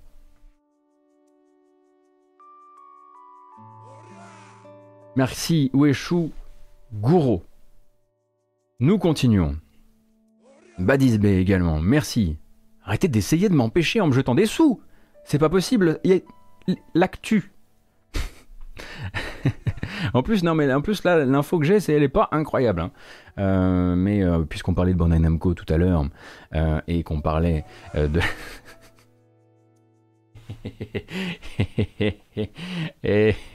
oui, bien sûr. Vous êtes tombé dans mon piège. Hein Tout le monde sub pour vérifier que l'alerte ne plante plus, alors que c'est moi qui l'ai fait planter pour que vous subiez, pour que vous m'aidiez à la... Alors, alors c'est qui? C'est qui qui... Domine le Twitch game? Merci beaucoup, Mr. Puss, merci beaucoup, euh, et Jukebox. Je vous ai bien eu. Donc, Bandai Namco, créateur, on le disait tout à l'heure, hein, voilà, du, futur Tales of Arise, eh bien, euh, c'était à la base, c'était une, info que je voulais vous passer euh, hier matin, mais j'ai préféré attendre un petit peu de savoir ce qu'elle voulait vraiment dire. Euh, ce qu'elle voulait vraiment dire, c'est qu'à la base, Bandai Namco euh, a annoncé, a décidé de faire, merci beaucoup Borlock, a décidé de faire l'annonce d'un déménagement de studio. Donc déménagement de son studio, de sa base avancée de Santa Clara, qu'ils ont décidé, ma foi, de faire, de faire bouger d'environ 600 bornes toujours en Californie, mais 600 bornes. Euh, donc je me demandais un petit peu qu'est-ce que ça voulait vraiment dire et comment, ils allaient gérer ça d'un point de vue de leurs employés, ce qui concerne environ 200 postes, 200 hein, personnes euh, employées dans cette, euh, dans cette antenne? Et il semblerait, selon des informations euh, captées par le site américain VentureBeat, euh, que de l'intérieur ce soit vraiment euh, vécu comme une sorte de plan de licenciement un peu déguisé, puisque en gros on a dit aux employés voilà pour rapprocher les divisions dématérialisées et physiques de la distribution de jeux vidéo, eh bien on bouge, on bouge d'environ 600 bornes. En gros, si vous voulez, ils sont à Santa Clara et ils vont descendre environ euh, vers Orange, Orange, County. Donc, je sais pas, je vous laisse sortir une, carte de la Californie, mais ça fait voilà, ça fait une bonne trotte. Hein. C'est en gros San Francisco LA, si vous voulez. Euh, et de là, euh, eh bien, ils laissent à leurs employés quelques temps pour se, pour se retourner. En gros, ce qu'ils leur disent, c'est on vous explique. En gros, d'ici avril 2022, on ne veut pas que on ait la moitié des gens qui aient fait le déplacement et l'autre moitié qui sont en télétravail parce qu'ils ne peuvent pas faire ce déménagement. En gros, soit vous pouvez revenir en présence à partir de avril 2022, soit vous faites pas le déménagement avec nous.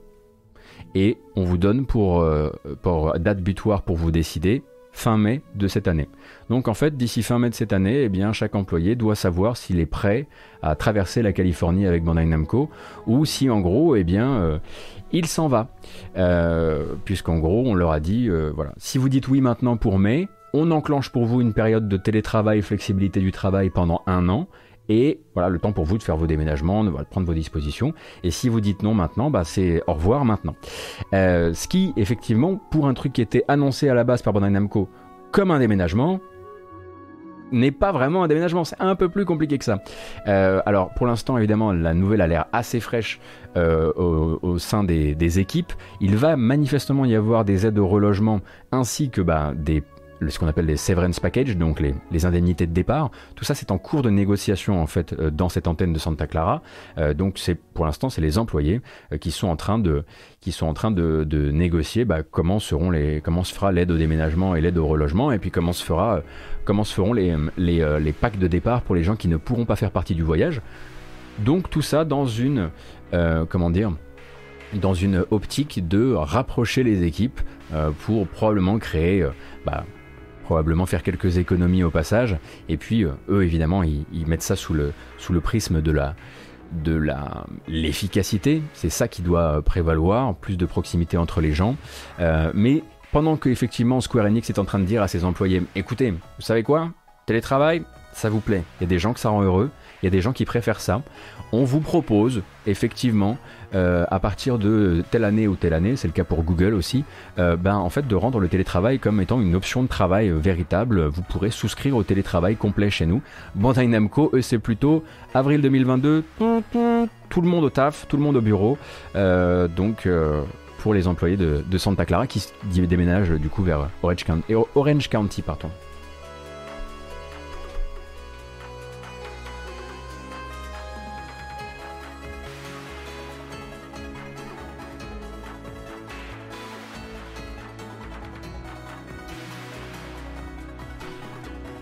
C'est pas une boîte FR, non. Mais euh, en fait, voilà. Le truc, c'est que hier encore, avant qu'on ait les infos de VentureBeat, cette info, c'était Bandai Namco déménage. Et je vous aurais passé ça en 2-2 à base de. euh, euh, bon, ben, manifestement, il n'y a pas tout le monde qui va faire le voyage. mais je sais pas combien de, temps, combien de personnes ça représente, etc. Avec Venture Beat, je suis capable. voilà, voilà, on a laissé l'in- l'info couler un peu. On connaît la distance, on connaît le nombre de gens qui sont concernés, on connaît les échéances. Soudain, l'information a du sens.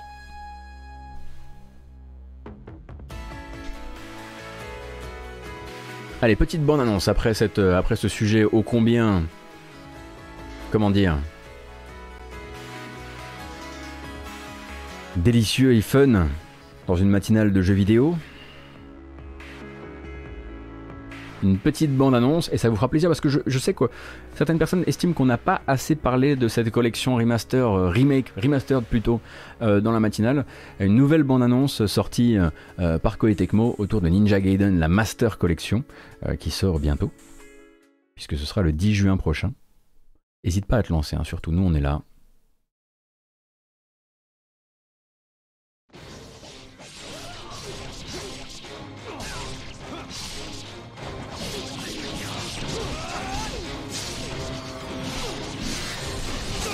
Donc rappelle que le 10 juin prochain sur PS4, Xbox One, Switch et PC via Steam, vous pourrez pour 50 balles découvrir ou redécouvrir trois épisodes que sont Ninja Gaiden Sigma, Ninja Gaiden Sigma 2 et Ninja Gaiden 3 Razor's Edge, ainsi que tout leur contenu additionnel directement euh, amené euh, dans, la collection.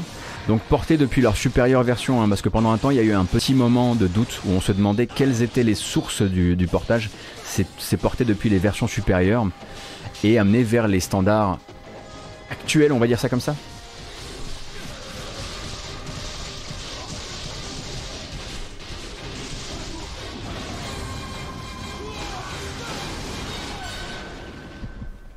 Comment ça 39,99 J'ai lu 49,99 euh, Valat.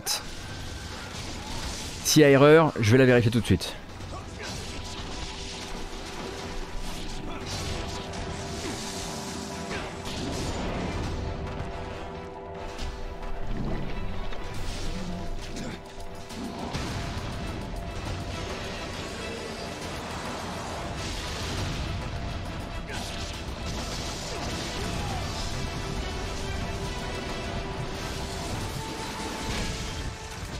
Bah voilà que je la trouve pas. «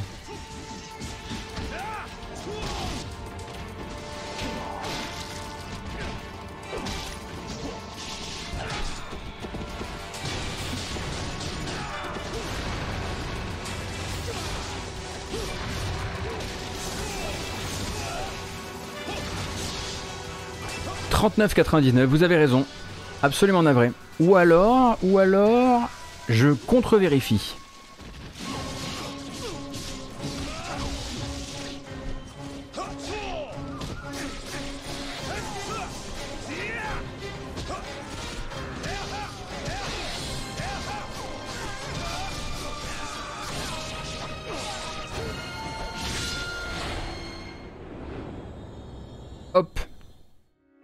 Donc 2021 euh, pour, cette, euh, pour cette collection. Moi je n'ai jamais fait ces jeux-là. Est-ce que je serais bon à y jouer? Bon, vous me connaissez absolument pas. Je vais être merdique, mais c'est pas très très grave. Ce sera quand même l'occasion pour moi au moins euh, d'en essayer un. D'ailleurs, si il est peut-être voilà temps, si vous le voulez, peut-être de me conseiller. Ok, par est-ce que je l'ai fait dans l'ordre? Est-ce qu'il y en a un qu'il faut faire en premier? Si j'ai pas le temps de faire les trois je, je veux bien vos, vos recommandations.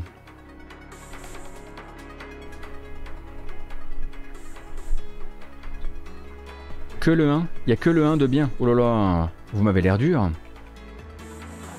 Le premier est le meilleur et si je dois en faire un qu'un, c'est celui-ci. Bon, en tout cas, il y a une. Voilà, le 1 est une référence. Je vais souffrir sur 10.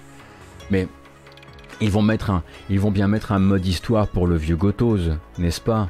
Hein? Soyez sympa. Juste. euh, vous savez quoi, un petit. Un petit truc où avec un, bouton pour gagner comme dans Pass of Exile où j'appuie et puis ça fait des bzzz, et puis après tout le monde est bzzz, et puis, et puis on, on continue. Non? On peut avoir ça? Possible?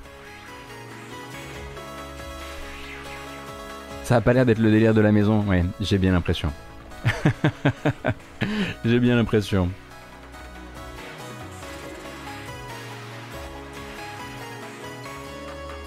Alors, est-ce qu'on a eu la confirmation ce matin? Je me demandais, est-ce que la confirmation allait tomber dans la matinée ou quelqu'un on allait pouvoir peut-être l'incorporer à la pas pour l'instant. On va attendre encore quelques secondes. ça se trouve, ça va arriver en cours de matinale. Il sera question de PlayStation Plus et d'un vidéo pass. Mais on en parlera peut-être euh, si jamais c'est pas confirmé d'ici à la fin de cette matinale. Je vous raconterai déjà ce que je sais. On va plutôt parler de Aspire Media. Mais une fois que j'aurai remercié Satoriwa, qui vient, euh, ma foi, de d'offrir 5 gifts sur la chaîne. Merci beaucoup. Donc Aspire Media, on en parlait hier, ce serait selon la rumeur qui enfle toujours et encore, euh, donc la dernière acquisition de Embracer, l'une des dernières acquisitions de Embracer, un rachat qui a été réalisé un peu en même temps que celui de Gearbox par Embracer, et qui serait donc sur un AAA avec un sacré budget, AAA avec un sacré budget, qui serait a priori euh, le remake de KOTOR. Pour l'instant, on ne va pas parler d'eux pour ça, cependant, parce que, bon, Aspire Media, ils ont une longue histoire avec les jeux Star Wars. Ce sont des grands porteurs de jeux Star Wars, mais pas que. Mais quand même, euh, c'est eux qui nous ont amené euh, récemment, par exemple, il me semble que c'était Star Wars Racer sur Switch. Il me semble que c'était aussi euh, alors, Star Wars Republic Commando, on va en parler, mais aussi les portages sur mobile de KOTOR et KOTOR 2, pour ne citer que cela, Jedi Academy sur Switch. Euh, et en portage, euh, on a beau dire que c'est des références parce qu'ils touchent à la version, euh, à la licence Star Wars, bah, en fait, à chaque fois, il y a toujours une petite douille. Et là encore, eh bien, un Star Wars Republic Commando qui s'est relancé, pour rappel, sans son multijoueur, euh, sur Switch récemment, a manifestement de gros problèmes de performance illustrables par une petite vidéo qui est ici, euh, que euh, a capturé un internaute, qui permet de nous faire un petit peu une, une idée de ce à quoi on peut s'attendre pour Republic Commando sur Switch, qui est un jeu qui aussi manifestement entre le 15 FPS et le 40 FPS au lancement, ce qui la fout un peu mal parce que le but d'un portage de genre, c'est littéralement bah, que ça tourne. Et du coup, Aspire Media a donc accepté, euh, la, accepté on va dire, la, la, responsabilité de ce mauvais lancement euh, et a annoncé qu'ils allaient régler le problème. Mais qu'ils allaient régler le problème pas tout de suite. C'est-à-dire qu'on est le 22 avril et pour eux le problème ne pourra pas être réglé avant un patch qui devrait arriver en mai. En mai, c'est peut-être dans 8 jours, c'est peut-être dans 38 jours. Euh, du coup, euh, ça fait toujours un petit peu mal au fessard que d'acheter un jeu et de découvrir que euh, ce n'est pas aussi facile que ça de le faire tourner sur la machine où on nous l'a vendu. mais a priori, Aspire Media a plus de soucis que prévu pour mettre le jeu en conformité avec la puissance de la Switch. Et c'est un problème aussi parce que ce n'est pas la première fois qu'il se rate sur Switch. pour rappel, c'est eux qui avaient donc lancé Jedi Academy sur euh, sur, Switch, c'était quoi? C'était il y a un an, deux ans, et c'est eux qui avaient laissé traîner une faille de sécurité assez immense qui, alors qu'il n'y avait pas de crossplay euh, annoncé, permettait aux joueurs PC euh, de rentrer sur les parties multijoueurs Switch. Euh, sauf que c'était pas du tout prévu. Donc ils ont dû patcher ça en catastrophe parce que les joueurs PC euh, tombaient dans les, parties Switch par accident et venaient tout pourrir euh, avec venaient tout pourrir avec leurs années d'expérience du jeu. et du coup Aspire, j'avoue que c'est difficile là en termes de comment dire c'est pas le bon moment en fait pour passer pour des pour des pimpins. Et manifestement euh, voilà pendant qu'on est en train de dire bah figurez-vous qu'ils ont peut-être capté 70 millions de dollars pour refaire pour faire un remake et pas un remaster un remake euh, de Kotor euh, eh bien on les voit on les voit galérer avec cette version Switch de Star Wars Galactic Commando qui est un jeu de République Commando pardon qui est un jeu de quoi 2006 truc comme ça? Le droit à l'erreur, oui, le droit à l'erreur. Bah, il y, a, quand même un, certain pédigré désormais. 2003 peut-être?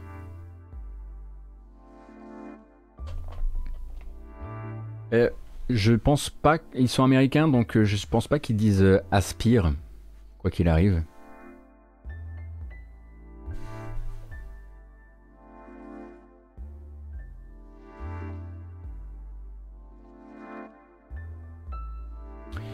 Mais encore une fois, j'ai pas mis cette news là pour vous retirer votre foi dans l'éventuel, encore une fois, pas confirmé, euh, projet Kotor par Aspire.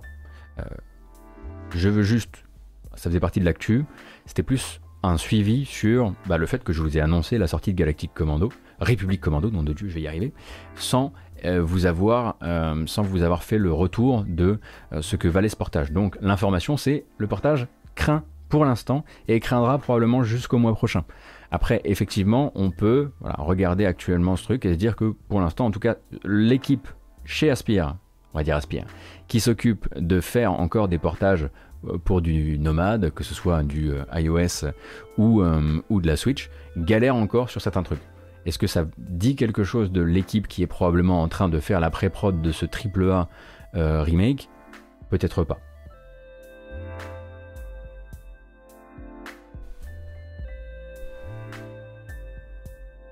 Salut Shinto, bonne journée. Avec un tel budget, pourquoi ne pas faire KOTOR 3 Artis, c'est là toute la différence. Pourquoi euh, faire euh, pourquoi faire KOTOR 3 et devoir écrire un jeu quand tu ne sais pas faire de RPG quand tu ne sais pas faire des, quêtes, bah quand c'est pas ton métier, alors que tu peux simplement récupérer le, récupérer le, budget de. Enfin, récupérer pas le budget, mais le, contenu du jeu original. Demain, euh, vous me dites euh, Aspire écrit un Kotor, là, là on rigole, là on a une crise de fou rire, et là effectivement je risque de me rouler par terre parce que c'est juste. Enfin voilà, ça, ça reviendrait du. Ça, ça, relèverait du miracle. Euh, mais là, le but c'est simplement de profiter du, du matos qui a déjà été écrit. C'est le plus important.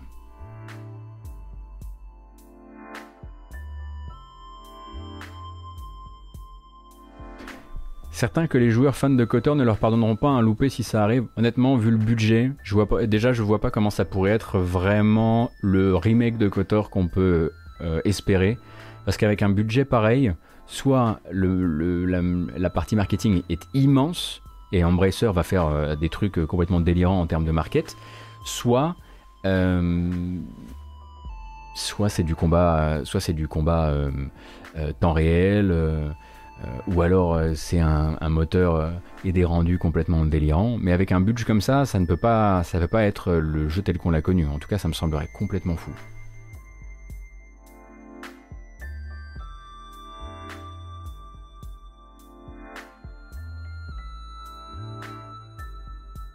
C'est dommage hein, pour KOTOR 2. Effectivement, je vois que vous êtes en train de discuter de KOTOR 2 sur le chat, qui est un jeu qui a des super idées, mais qui fait partie de ces jeux qui s'éteignent sous, enfin qui se dérobent sous vous. C'est-à-dire qu'à un moment vraiment, c'est comme si, bah, c'est littéralement ce qui s'est passé. Hein. le dev à un moment s'est arrêté. On a dit bon bah écoutez, on va sortir ce qu'on peut sortir, on va, on va, on va raccommoder ce qu'on peut raccommoder. Pourtant, il a des super dialogues, je trouve. Euh, notamment tout ce qui, euh, tout ce qui euh, concerne Bastila Chan d'une manière ou d'une autre. beaucoup de discussions philosophiques sur, sur l'univers Jedi, enfin sur la, religion Jedi et sur l'univers de, Star Wars. Les dialogues sont hyper cool, ça promet tellement, et effectivement, bon ben voilà, il n'y a pas de fin quoi. La, la, fin, c'est qu'il n'y a pas de fin.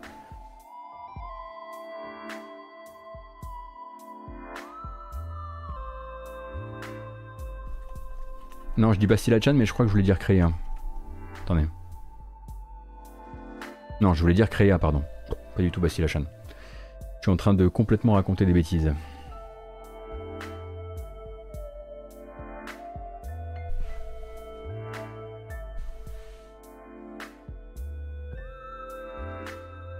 Je sais que c'est même pas des devs, mais avec le, oui, oui, avec le, patch, oui, effectivement. Alors, si vous voulez vous faire une expérience de KOTOR 2 qui soit probablement la meilleure et la plus raccord avec la vision de base des développeurs, c'est probablement en passant par les patchs qui sont allés exhumer dans les fichiers du jeu euh, les indices de morceaux de quête, euh, les assets qui n'avaient pas été utilisés et qui ont reconstruit ce qui manquait.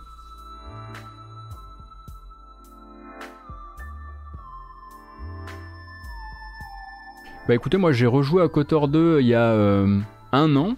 J'ai passé un bon moment. Hein. Enfin, j'ai pas, je l'ai pas refini. Je me suis un peu fait le, je me suis, je me fait ce plaisir.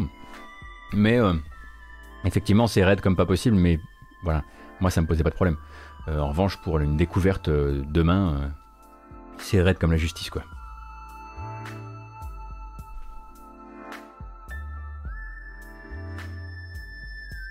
Alors, qu'est-ce qu'on a là en termes de... Oh, mais... Mais c'est la news Von Yaourt. Mais je la vois.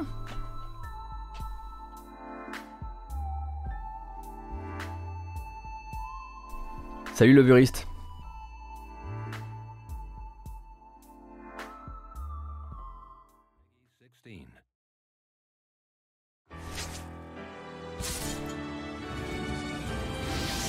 La voici, la voilà. Dans le Season Pass 3 de Samurai Showdown. Il s'agit de Ibiki Takane, qui nous vient donc de The Last Blade 2, qui est un personnage featuring, avec une histoire que vous n'avez jamais entendue, celle de la fille du forgeron qui vient se venger.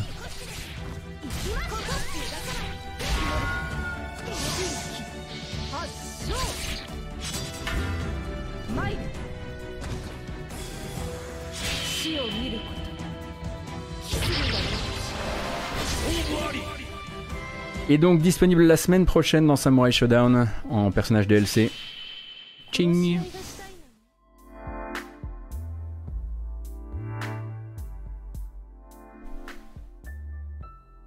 Effectivement, la fille, du forgeron, c'est de, oui, de fait, c'est la sœur de, de, Hakim.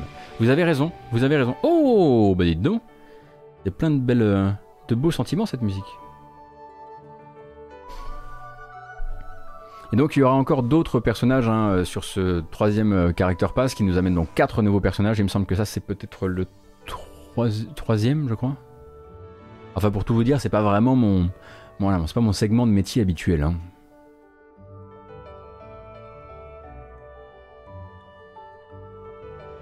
Deuxième perso, Master Keyblade, merci beaucoup.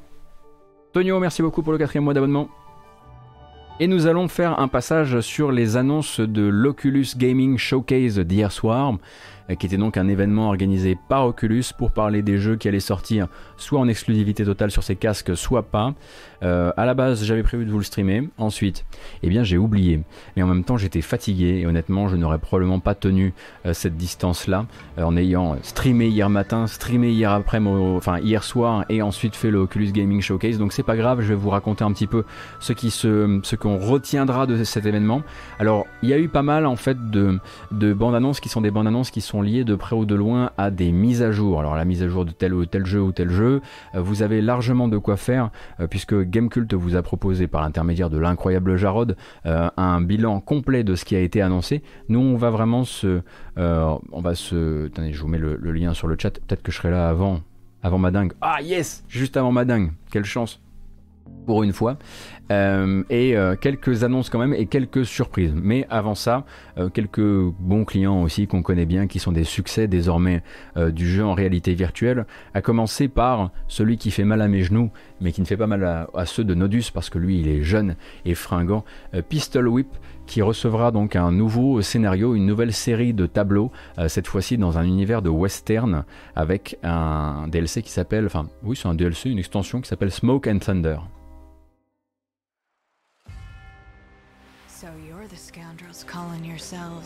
Je vous annonce tout de suite, malheureusement, vous n'aurez pas de trailer, vous n'aurez pas de gameplay dans ce trailer, malheureusement. Qu'est-ce que c'est exactement que Pistol Whip si vous ne connaissez pas? C'est peut-être qu'il faudrait que je vous montre ce que c'est que Pistol Whip, parce que sinon je pense que vous ne comprenez pas le rap, vous ne comprendrez pas le rapport. Pistol Whip est une sorte de runner euh, euh, rythmique en vue à la première personne. Alors Pistol Whip gameplay, vous allez voir, ça va bien vous réveiller. C'est une très bonne, très bonne prescription pour se réveiller en fanfare.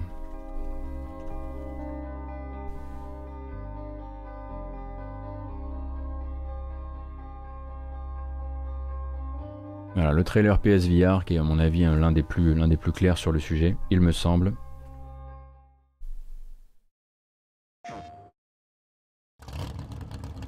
Attention, c'est physique, attention à votre dos, attention à vos genoux, c'est vrai. Qu'est-ce que c'est que ça? Non mais voilà. En gros, c'est ça. Vous avancez, il va falloir éviter les obstacles, tirer sur les ennemis, tout ça en rythme avec la musique.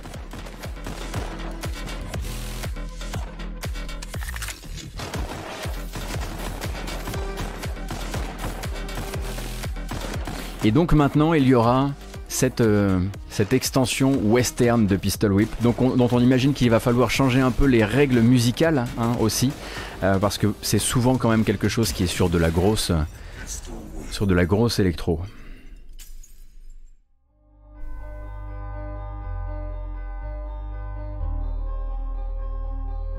L'autre, euh, celui que l'on attendait forcément puisqu'il avait été un petit peu teasé, teasé par Capcom, c'était la présence beaucoup plus fugace que prévu de Resident Evil 4 Oculus version, donc Resident Evil 4 VR, qui est donc une totale conversion de Resident Evil 4 jouable en vue à la première personne. Euh, vous contrôlerez aussi bien le personnage euh, que euh, le rechargement, que tout le reste. cette fois-ci, ça n'est pas un runner, hein. vous n'avancez pas tout seul, c'est une vraie adaptation qui est a priori, si j'ai bien compris, euh, plutôt là pour une euh, exclusivité Oculus, donc ce n'est pas un jeu qui a priori, en tout cas au début, se lancera sur PSVR. Et attention parce que la vidéo ça va très vite, et que la moitié de la vidéo c'est juste euh, l'hôtesse de cette, de cette présentation qui nous dit Hey regardez c'est une vraie surprise. Non c'est pas vraiment une surprise, Capcom nous avait prévenu mais c'est pas grave. bringing Resident Evil 4 to Quest 2 later this year. My colleagues Oculus Studios are working closely with Armature and Capcom to rework the entire game for VR. Only on Quest 2 will you be able Avec les célèbres mitaines de Léon. First person perspective. Stay tuned for more Resident Evil 4 updates in the lead up to its launch on Quest 2 later this year. Donc, ils disent Coming to Quest 2, et je ne pense pas que ça veut dire que. Alors, c'est plutôt que c'est pensé. Là là que c'est pensé d'abord pour Quest 2, euh, probablement euh, également pour les autres casques, mais peut-être avec euh, différents niveaux d'exécution visuelle. Et comme le dit Big Daddy sur le chat, la règle est effectivement toujours un peu la même. Globalement, s'il y a une exclusivité Oculus, elle ne le reste pas plus d'un an. donc il faudra voir venir. Après, vous allez dire c'est chum. Est-ce que, est que je pourrais avoir des gens qui jouent à la VR et qui me disent c'est chum? Parce que les gens qui ont jamais mis leur tête dans un casque de VR et qui me disent c'est chum, très honnêtement, ça m'intéresse pas. C'est pas que votre avis compte pas, c'est juste que souvent c'est chum, mais c'est pas important en fait. C'est pas important quand on, a, la tête dans le casque. Et euh, je suis pas vraiment surpris du fait que le jeu n'ait pas été remaké pour autant. Le jeu ressemble à ce qu'il était avant, simplement avec une vue, euh, euh, en réalité virtuelle. En tout cas, c'est comme ça que je le ressens.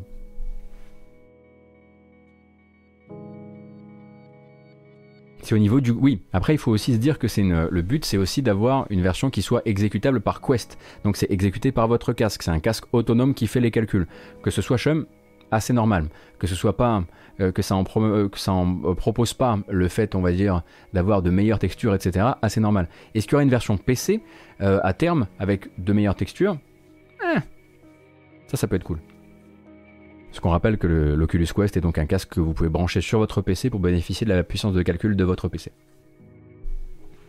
Oui, mais bien sûr, tout est en dessous de Alix quasiment en termes de visuel, je trouve. Mais globalement, pour tout ce qui touche à la VR, souvent il y, a quand même ce côté, euh, l'immersion l'emporte très largement euh, sur l'apparence des choses, je trouve. En tout cas, c'est mon ressenti en termes de réalité virtuelle.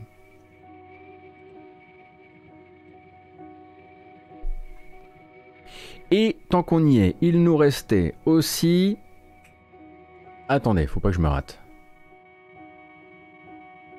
Alors là, il y en a pour 39 secondes. Et on sait déjà qu'il existait, et on savait même qui serait là durant l'événement, c'est plus juste pour, pour repasser une tête rapidement. I Expect You to Die 2.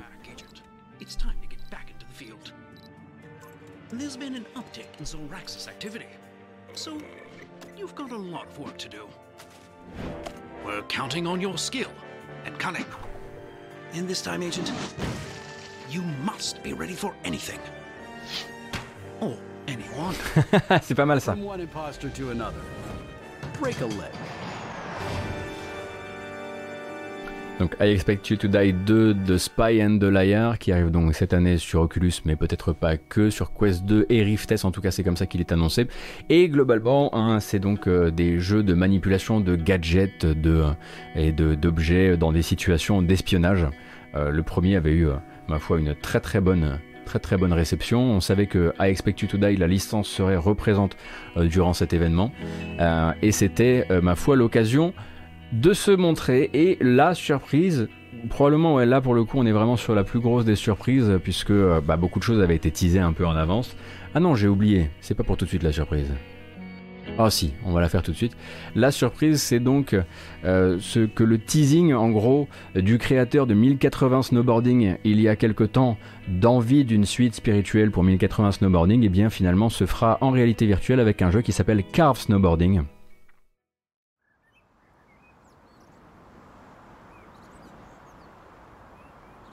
Alors je sais pas trop comment ça va se jouer cette affaire. Mais en gros, le créateur de 1080 Snowboarding, Gilles Godard, euh, a collaboré avec Chuhai Labs pour donc nous faire euh, son interprétation pour Oculus Quest des années 1080 Snowboarding.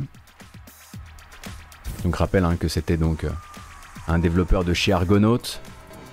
Si vous n'avez pas connu 1080, bon, il fallait effectivement être là.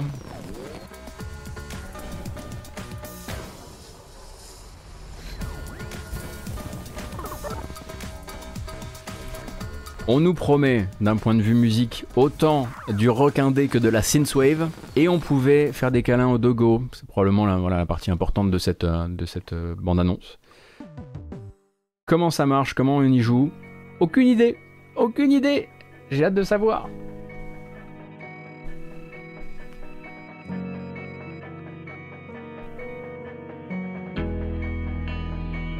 Pour l'instant, je suis dans le flou plus total d'ailleurs. Ah là, en ce moment là, la musique, hein, ça, on est rincé. Hein. Et la dernière annonce, même pas une annonce parce qu'elle était déjà annoncée, me semble-t-il, mais on a revu des images. Et je ne pourrais jamais plus, euh, enfin, je ne pourrais jamais arrêter de vous dire de jouer à Lone Echo. Euh, donc euh, Lone Echo qui a désormais donc euh, une nouvelle bande-annonce pour sa suite qui s'appelle Lone Echo 2. Ça se passe dans l'espace, vous êtes en zéro gravité, vous incarnez un robot qui dispose dans ses avant-bras de propulseurs et en fait plutôt que de flotter avec un jetpack, vous allez en fait, c'était déjà le cas dans Lone Echo 1, vous allez vous déplacer c'est marrant qu'on ait la musique d'Outer Wilds là-dessus. Vous allez vous déplacer en fait comme si vous étiez un peu comme dans une sorte de d'Iron Man finalement pour vous déplacer dans une station spatiale et assister les opérations scientifiques d'une humaine alors que tout est en train de mal tourner. Et donc là, il y a une nouvelle bande annonce. Lone Echo, moi ça a été un choc. Un jeu un peu trop long, parfois un petit peu, c'est sûr, comment dire, euh, physique, euh, pas, pas, pas, à cause de la cinétose, mais plus parce que ben, euh, ça, ça, vous faisait rester quand même longtemps à faire, à faire des, gigotages divers et variés euh, devant, devant le titre. Mais j'avais trouvé tout ce qui était de, lié au déplacement dans le jeu, c'était tellement bien fait. Très court hein, ce trailer pour Lone Echo 2. Et donc vous aviez la possibilité, alors certes d'utiliser des espèces de petits propulseurs qui vous permettaient aussi de vous, voilà, de vous réceptionner comme ça, euh, mais aussi de vous accrocher euh, avec des mains aimantées euh, au, décor. vraiment comme vous voyez dans les stations spatiales quand vous voyez un mec voilà, qui se pousse sur un mur et qui flotte. Ben là c'était ça en fait. Vous, pouviez vous raccrocher à une petite rambarde. Et on partait comme. Et le sentiment, le feeling de Lone Echo, premier du nom, c'était vraiment quelque chose pour faire des grands déplacements dans, des longues travées spatiales comme ça. Bref. Euh, donc ça c'était un petit peu le, on va dire le, nécessaire de cet Oculus Gaming Showcase, même s'il y a eu donc une extension freestyle pour The Climb 2, euh, il y a eu donc une extension Aftershocks pour The, Walking Dead Saints and Sinners, qui est, voilà, qui est toujours un petit peu dans le, dans le coin. Euh, on a eu à nouveau des nouvelles d'Afterfall, et même des nouvelles du Flipper Star Wars si vous en vouliez. Ah, c'est vrai qu'il y avait aussi Warhammer 40k Battle Sister. J'avoue que j'ai pas regardé le trailer, ça m'a, j'ai eu peur. J'ai eu peur parce qu'en ce moment-là, il, me faut des, il me faut des bonnes nouvelles autour de Warhammer. Alors, ça tombe bien, on en a eu encore hier. Euh, mais euh, j'avoue, j'ai pas regardé le. En plus, c'était un multiplayer update. Et alors, les jeux multijoueurs en VR, souvent, ça me. Ah, euh, sauf pour Star Trek Deck Crew, c'était ça? Deck Crew, qui était vachement bien. Bref, on part officiellement Non. On ne part pas sur les bandes annonces. Puisque d'abord on va faire un dernier, dernier petit tour du côté de chez Sony euh, qui, euh, par l'intermédiaire de son site polonais, a commis une petite bévue euh, hier en mettant en ligne un peu trop tôt une, un visuel un visuel annonçant la sortie, ou en tout cas la mise à disposition dès en fait hier, donc pour aujourd'hui, aujourd'hui le 22 avril 2021, euh, d'un programme nommé PlayStation Plus Video Pass. Alors évidemment, vous vous doutez bien que la page a disparu extrêmement vite, mais la date a vite été notée euh, par pas mal, euh, par pas mal d'observateurs. En gros, il s'agirait, si on comprend bien, alors il y avait cette bannière, il y avait aussi un descriptif et un titre qui nous laisse penser du coup euh, que euh, eh ces fameux films et séries euh, produites par Sony qui ont disparu ou qui sont voués à disparaître bientôt du PSN, de la boutique du PSN, réapparaîtront bientôt sous la forme d'un abonnement vidéo qui serait donc sans frais supplémentaires pour les abonnés PS. On trouve là-dedans plusieurs séries, mais aussi quelques films qui étaient mis en avant par le visuel. Venom, Zombieland, Bloodshot euh, euh, et, quelques autres. Et donc, euh, il semblerait que ça se lance aujourd'hui et qu'on soit la question est payant en plus ou compris dans le PS Plus. Normalement, c'est compris dedans, c'est bien le but. Le but, c'est de, donner un allant supplémentaire au PlayStation Plus tel qu'on le connaît sans changer le prix et donc de les réinjecter dedans. C'est comme ça qu'on comprend manifestement ce qui est apparu très très vite et trop vite et qui a disparu très très vite aussi euh, sur le site polonais de Sony. Il n'y aura pas grand chose à attendre, hein. on en reparlera demain hein, si tout se passe bien dans la matinale puisque ça doit se lancer en grande pompe aujourd'hui. Euh, quand ta tête de euh, quand ta tête d'affiche c'est Venom, ça pue. Oui, je, comprends, que ce soit pas forcément ce que vous espériez. Euh, cependant, euh, ça peut être pour tous les Marvelos euh, un joli coup quand même, puisqu'on rappelle que donc les Spidey récents ne sont, c'est, ouais, c'est les Spidey et Spider Verse qui sont pas dans le, sont pas sur Disney ou c'est seulement Spider Verse. Les Marvelos, les fans de Marvel, pardon. Puisqu'en gros, ça voudrait dire que donc ces, films Spider-Man qui manquent du côté du catalogue Disney bah, seraient du coup chez Sony.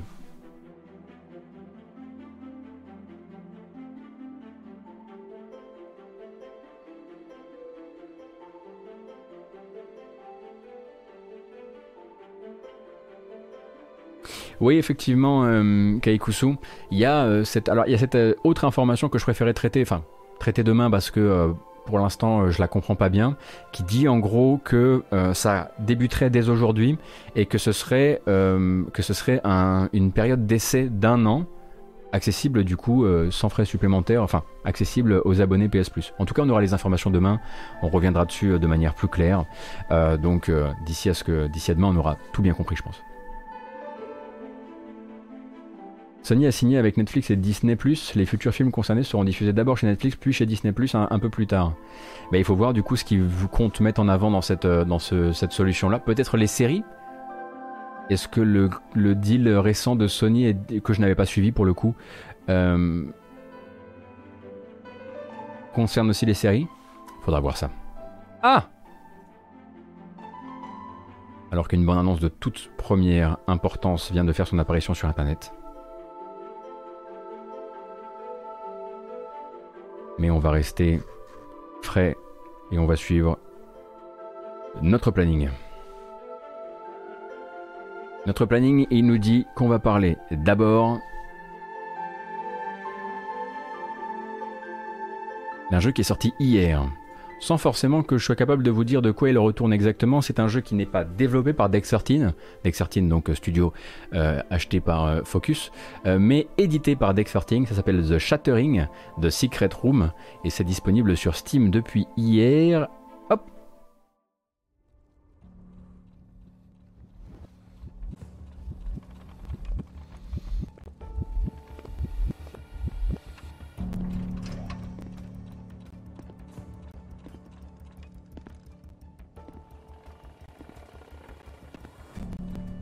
Désolé pour les, craquements du son.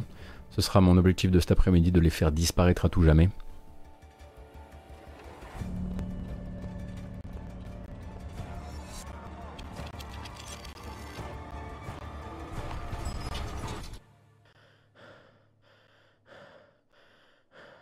Deck 13, c'est les gens qui ont fait, qui ont collaboré sur The Surge 1 et qui ont fait The Surge 2 tout à fait euh, Master Keyblade.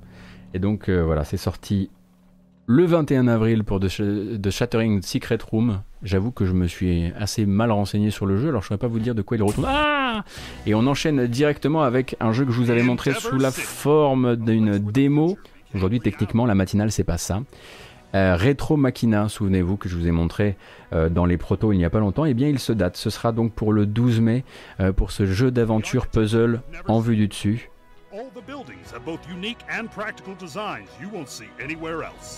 Tout autre ambiance que la première bande-annonce que je vous avais montrée, puisque là il y a littéralement un gars qui vous crie dessus. Alors que la première bande-annonce, on était là genre oh waouh, c'est un petit peu machinarium. Là, c'est pas le même truc. Oui, on avait parlé du fait que le jeu avait une petite euh, apparence à la Bastion, puisque voilà, il est vu du dessus, hein, pour les gens qui nous écoutent en podcast, euh, vu du dessus avec une petite patte peint à la main.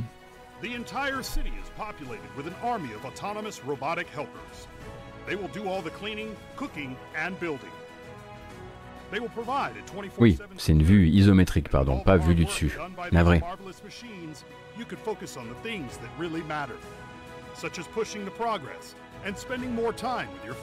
Je pense effectivement que ce développeur est probablement très bon à expliquer son jeu, mais que c'était pas la bonne voie à choisir. Cependant, le jeu a toujours vraiment une belle gueule et des beaux designs. Hein. L'avion qu'on vient de voir là, c'était vraiment une espèce de rétro futur là, très très joli. Euh, et donc il faudra voir un petit peu ce que ça dit en termes de, en en termes de puzzle design. Je suis un peu moins fan de ce que je vois dès qu'il s'agit de faire des phases d'action. Bon.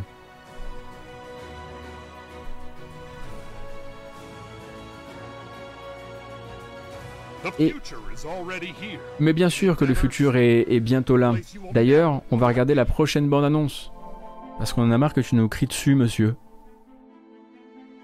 La prochaine bande-annonce, c'est la bande-annonce d'un d'un jeu que j'ai oublié, totalement oublié de vous passer hier en matinale. Il était dans ma liste, et encore une fois, je l'ai laissé passer. Quelle honte. On en a déjà parlé, et maintenant il y a une date et surtout une nouvelle bande-annonce. Le 14 mai prochain, ce sera la sortie d'un duo de remake euh, qui s'appelle donc des remakes euh, de jeux des années 80 euh, que vous de visual novel des années 80 que vous propose Nintendo via une collection remake. Les Famicom Detective Club arriveront donc le 14 mai et voici une nouvelle bande-annonce.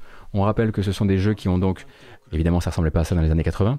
ce sont donc des jeux qui ont été écrits euh, il y a un certain temps maintenant et écrit par euh, Yoshio Sakamoto qui deviendra donc une personnalité très importante de la série Metroid.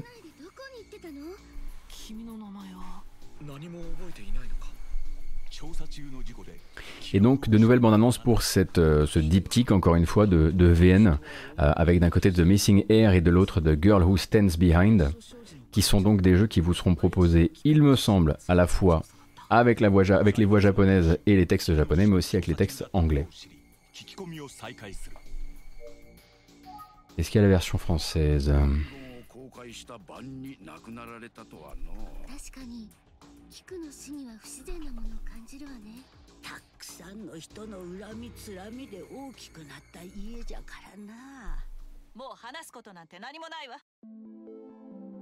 時には不審な場所を調べながら調査は進展 Effectivement, c'est ce qu'on s'était dit l'autre jour, Muffin, un VN avec des, vraies phases d'animation et pas juste, des, euh, pas juste du, euh, du plan fixe.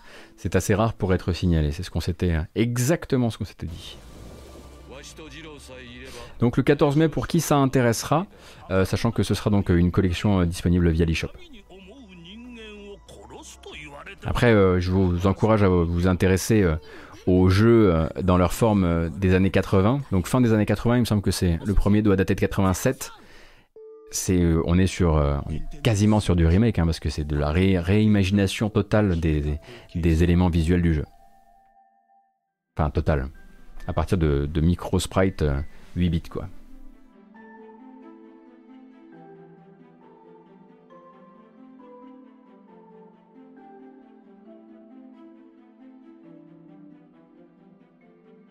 Où qu'il est Ah bah le voilà C'était caché. Il y a eu une euh, annonce d'un jeu indépendant qui est assez attendu. Vous, vous allez voir juste des furies, mais c'est pas l'important. The Longest Road on Earth, donc se date pour le 20 mai, donc jeu narratif avec euh, une couche euh, artistique assez particulière, vous allez voir. Euh, et ça a été l'occasion donc pour son éditeur de faire une grosse communication sur ses autres projets. D'abord, je vous laisse regarder ça.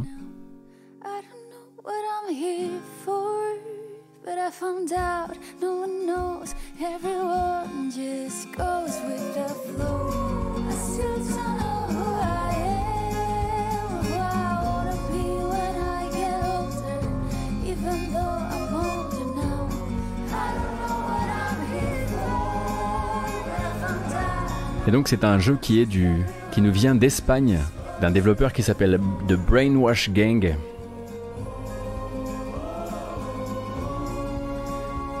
Et ce qui est intéressant, c'est que le Brainwash Gang a décidé donc euh, de euh, vous proposer une communication un peu particulière euh, autour de son jeu. Donc celui-ci, c'est le jeu que le studio a réussi à pousser au fond des filets avec une vraie proposition commerciale qui arrivera donc, je le rappelle, le 20 mai. Mais à côté de ça, ils ont décidé de faire sur leur, leur page YouTube une vidéo qui présente en gros tous les jeux sur lesquels ils sont en train de travailler et pour lesquels ils cherchent éventuellement un financement ou une manière de le vendre. Euh, il y a six jeux en tout et pour tout et ils sont là genre bah on a ça, on a commencé à développer là-dessus. Euh, c'est pas mal. Euh, on aimerait bien savoir s'il y a un éditeur qui est intéressé par ça. On a ça aussi, on a ça, on a un, FPS euh, en 1v1, euh, on a un jeu de rythme, on a cela. Et en gros, c'est une sorte de. C'est ce que font beaucoup de, jeux de développeurs indépendants. Hein. Quand on a discuté de Earthblade, le nouveau jeu des créateurs de Celeste, et eux expliquaient que bah voilà, ils sont allés chercher leur nouveau concept par une série de prototypes. Et là, en fait, ben, le studio, plutôt que de les garder dans son coin euh, et de communiquer que sur celui qu'ils ont estimé viable commercialement, eh ben, ils font ça un peu euh, à ciel ouvert et ils vous proposent de regarder un petit peu ben, dans les coulisses euh, de, leur travail. Et je trouve ça très très bien. Donc, je vous mets le lien de cette vidéo qu'on va pas regarder maintenant pour des raisons de, timing. mais c'est assez chouette comme démarche, je trouve. A priori, pour euh, The Longest Road on Earth, euh, Mickey Guevara, on est sur un point and click. Point and click narratif. Et hier, on parlait. C'était hier Oui, c'était hier. C'était hier. Hier, nous parlions de l'annonce officielle du rachat du studio Stremont euh, par euh, Focus Home Interactive. On avait dit yes, on avait dit enfin, euh, enfin du mouvement niveau rachat côté Focus. Et on avait fait tout ça sur base d'un, on va dire, vieux trailer de Necromunda Hired Gun, le nouveau jeu des créateurs donc de, de Space Hulk Deathwing, donc de Stremont. Hein. Euh, et il y a une bande-annonce qui est sortie hier, donc on va la regarder puisque c'est la section des bandes-annonces. Necromunda, not a very nice place. Innumerable gun factories to feed the imperium of man. An endless sea of humanity, gang warfare, violence and dogs. But the dogs are okay. Oui, ce sont aussi les créateurs de High Divine Cybermancy, je l'ai déjà dit hier. Hein. You kill for a living, yeah, which is fun on its own. But there's also people to find, information to hunt down, your cyber mastiff to feed, loot to, uh, loot. Doing that job takes you all over the underhive. Donc là, ça vous pose un peu l'ambiance hein, des mondes ruches, de ce que vous allez y faire, à savoir démonter un maximum de bouches avec votre chien robot ainsi que vos armes. On rappelle donc que le jeu sera basé sur un système donc euh, de euh, sur un système d'amélioration de votre personnage, euh, de vos armes et de des capacités physiques du personnage par un système aussi de vendeur si j'ai bien compris dans le hub J'imagine que ça, ça doit être le hub. oui, il y a de la custo de perso, ça a même l'air d'être au cœur de l'expérience Hardcore Twitch.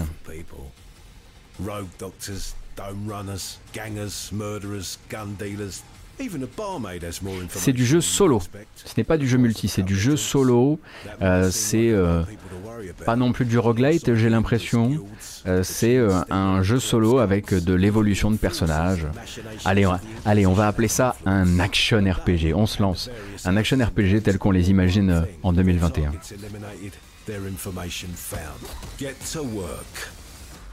C'est vrai qu'on dirait une sorte de Idris Elba. Euh, j'aimerais, euh, parce que je crois savoir qu'il y a sur le chat des membres de l'équipe de développement, j'aimerais simplement vous suggérer quelque chose. Je, la, je, pose ça sur la table, vraiment. vous en faites ce que vous voulez. Et puis bah, si vous décidez de prendre mon idée, on pourra toujours partir du principe qu'il y a eu, oui, il y a eu collusion. Quand vous ferez votre mode, euh, quand vous ferez votre sortie sur console de nouvelle génération, dites pas que c'est de la 4K 60 FPS. Dites que c'est du 40K 60 FPS.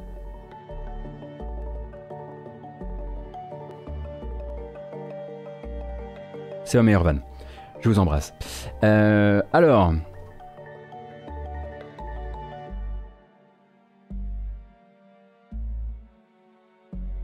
Qu'est-ce qu'on a d'autre? Il, me restait un, il me restait un trailer? Ah si, je l'ai.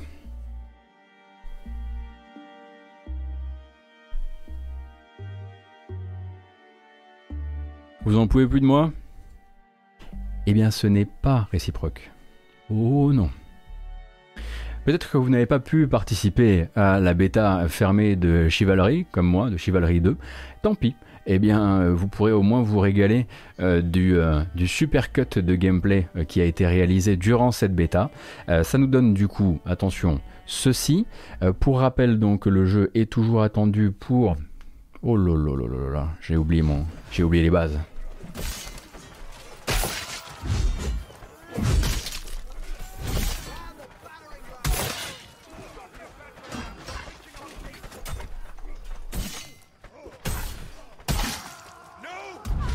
C'est le 18 mai, non? Je sais plus.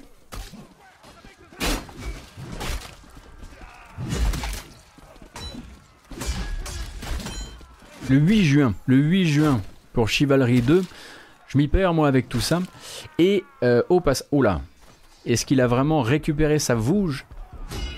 Et écoutez, bah, il y a quand même pas mal de gens qui ont pu accéder. Hein. Alors, oulala, ça c'est du beau, du beau petit fauve à 140. Il y a pas mal de gens qui ont pu accéder à cette bêta et qui ont écrit des previews qui vous diront un petit peu où se place le jeu par rapport à Mordao justement, ou Mordo, appelez-le comme vous voulez. Euh, et a priori, le jeu a vraiment quelque chose à dire, notamment sur le côté spectacle de la chose. Euh, donc il y a... Euh, il me semble que quasiment tous les sites anglophones ont une preview de, Chivalry 2 après la fin de cette bêta.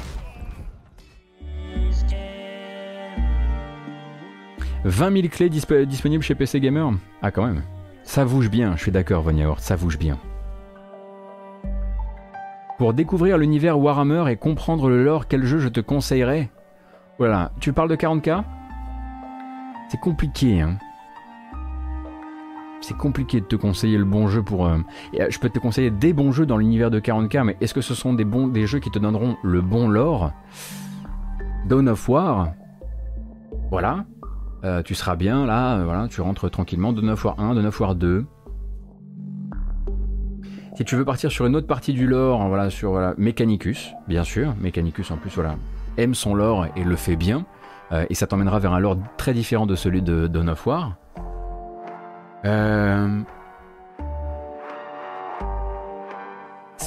Space Marines, ouais, mais il en fait un truc tellement bas du front, c'est dommage. Il y a des très bons bouquins à lire.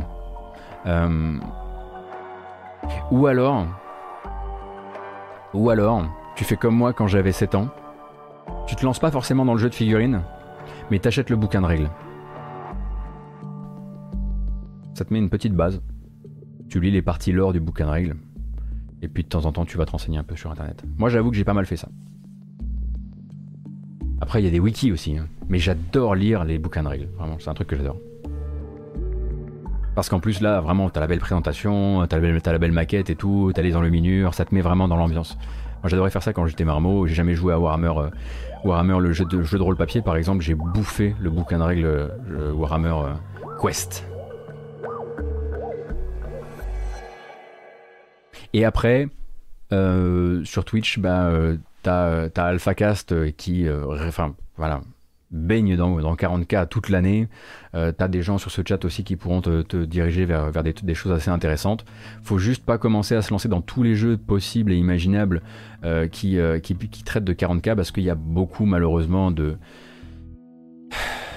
il y a beaucoup de choses, il y a beaucoup de choses de, de seconde voire troisième zone malheureusement.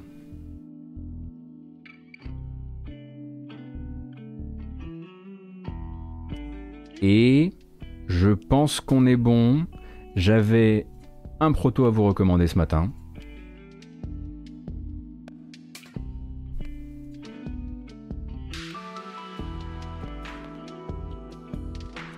Il faut que je le retrouve, c'est tout. Alors. Ah, j'ai pas vu euh, le changement de date de Houblets Boss Bachelor. Bah écoute, je le traiterai demain. Hein, Tant pis, ce sera un tout petit peu moins frais. Justement, je vous parlais tout à l'heure de Brainwash Gang. Euh, eh bien, euh, ce studio donc espagnol qui a présenté plusieurs de ses créations un peu le même jour, se retrouve un peu embêté avec l'une de ses idées. C'est une idée de FPS en 1 versus 1 euh, qui, euh, comment dire, mélange à la fois du FPS et du jeu de cartes, qui n'est absolument pas pour eux vendable d'une quelconque manière, qui ne peut pas être maintenu, qui ne peut pas être évalué ni intéressé un, un éditeur. Du coup, ils se sont dit, bon ben, on va le poser là, on va le poser sur, euh, sur itch.io et puis vous pourrez en profiter si vous voulez. Ça s'appelle Friends Killing Friends et ça se présente avec une toute petite bande-annonce Twitter de 25 secondes. Le reste, ce sera à vous de lui faire confiance. De toute façon, c'est gratuit.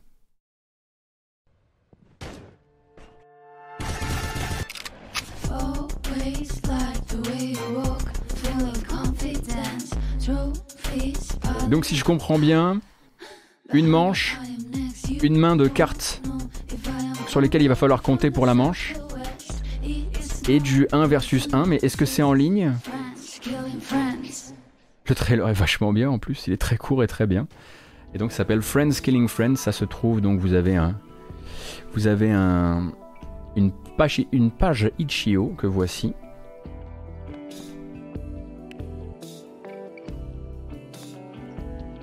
J'aimerais bien savoir comment on y joue, c'est ça surtout.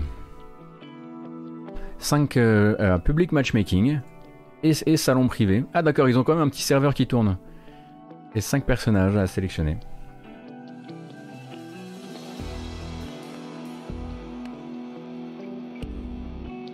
C'est vrai qu'ils ont, ils ont des trucs, euh, ils ont des trucs visuels. Bonjour visual d'ailleurs, pardon, je n'avais pas vu. Ils ont des bons choix musicaux, je trouve. En tout cas, ils ont, ils ont une vraie culture de, une culture rythmique dans leurs trailers aussi, je trouve. Euh, je sais pas s'ils font ça tout seuls. Est-ce que c'est écrit un petit peu dans les crédits Ah, il ah, n'y a pas de crédit, c'est dommage. C'est triste.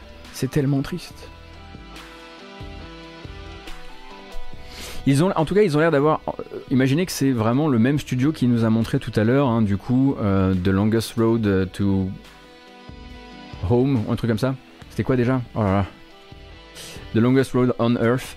Euh, et du coup, voilà, et on se disait, ah ok, donc point and click, maxi indé, avec la petite musique Sundance et tout. Et à côté, ils font Friends Killing Friends, qui a l'air d'être le. qui a l'air de vouloir jouer la carte du maxi cool. Donc oui, je pense qu'effectivement c'est un, collectif de développeurs qu'il faut surveiller, en espérant évidemment que les éditeurs fassent de même, parce qu'ils ont l'air d'avoir besoin de blé surtout.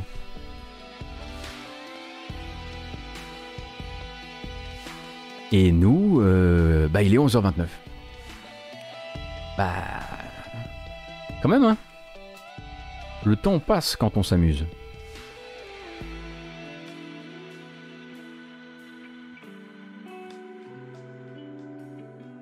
Vous êtes prêts? C'est l'heure des, des au revoir. Hein. Je vous préviens, euh, on n'a pas trop le choix. Hein. Il, est, il est 11h29.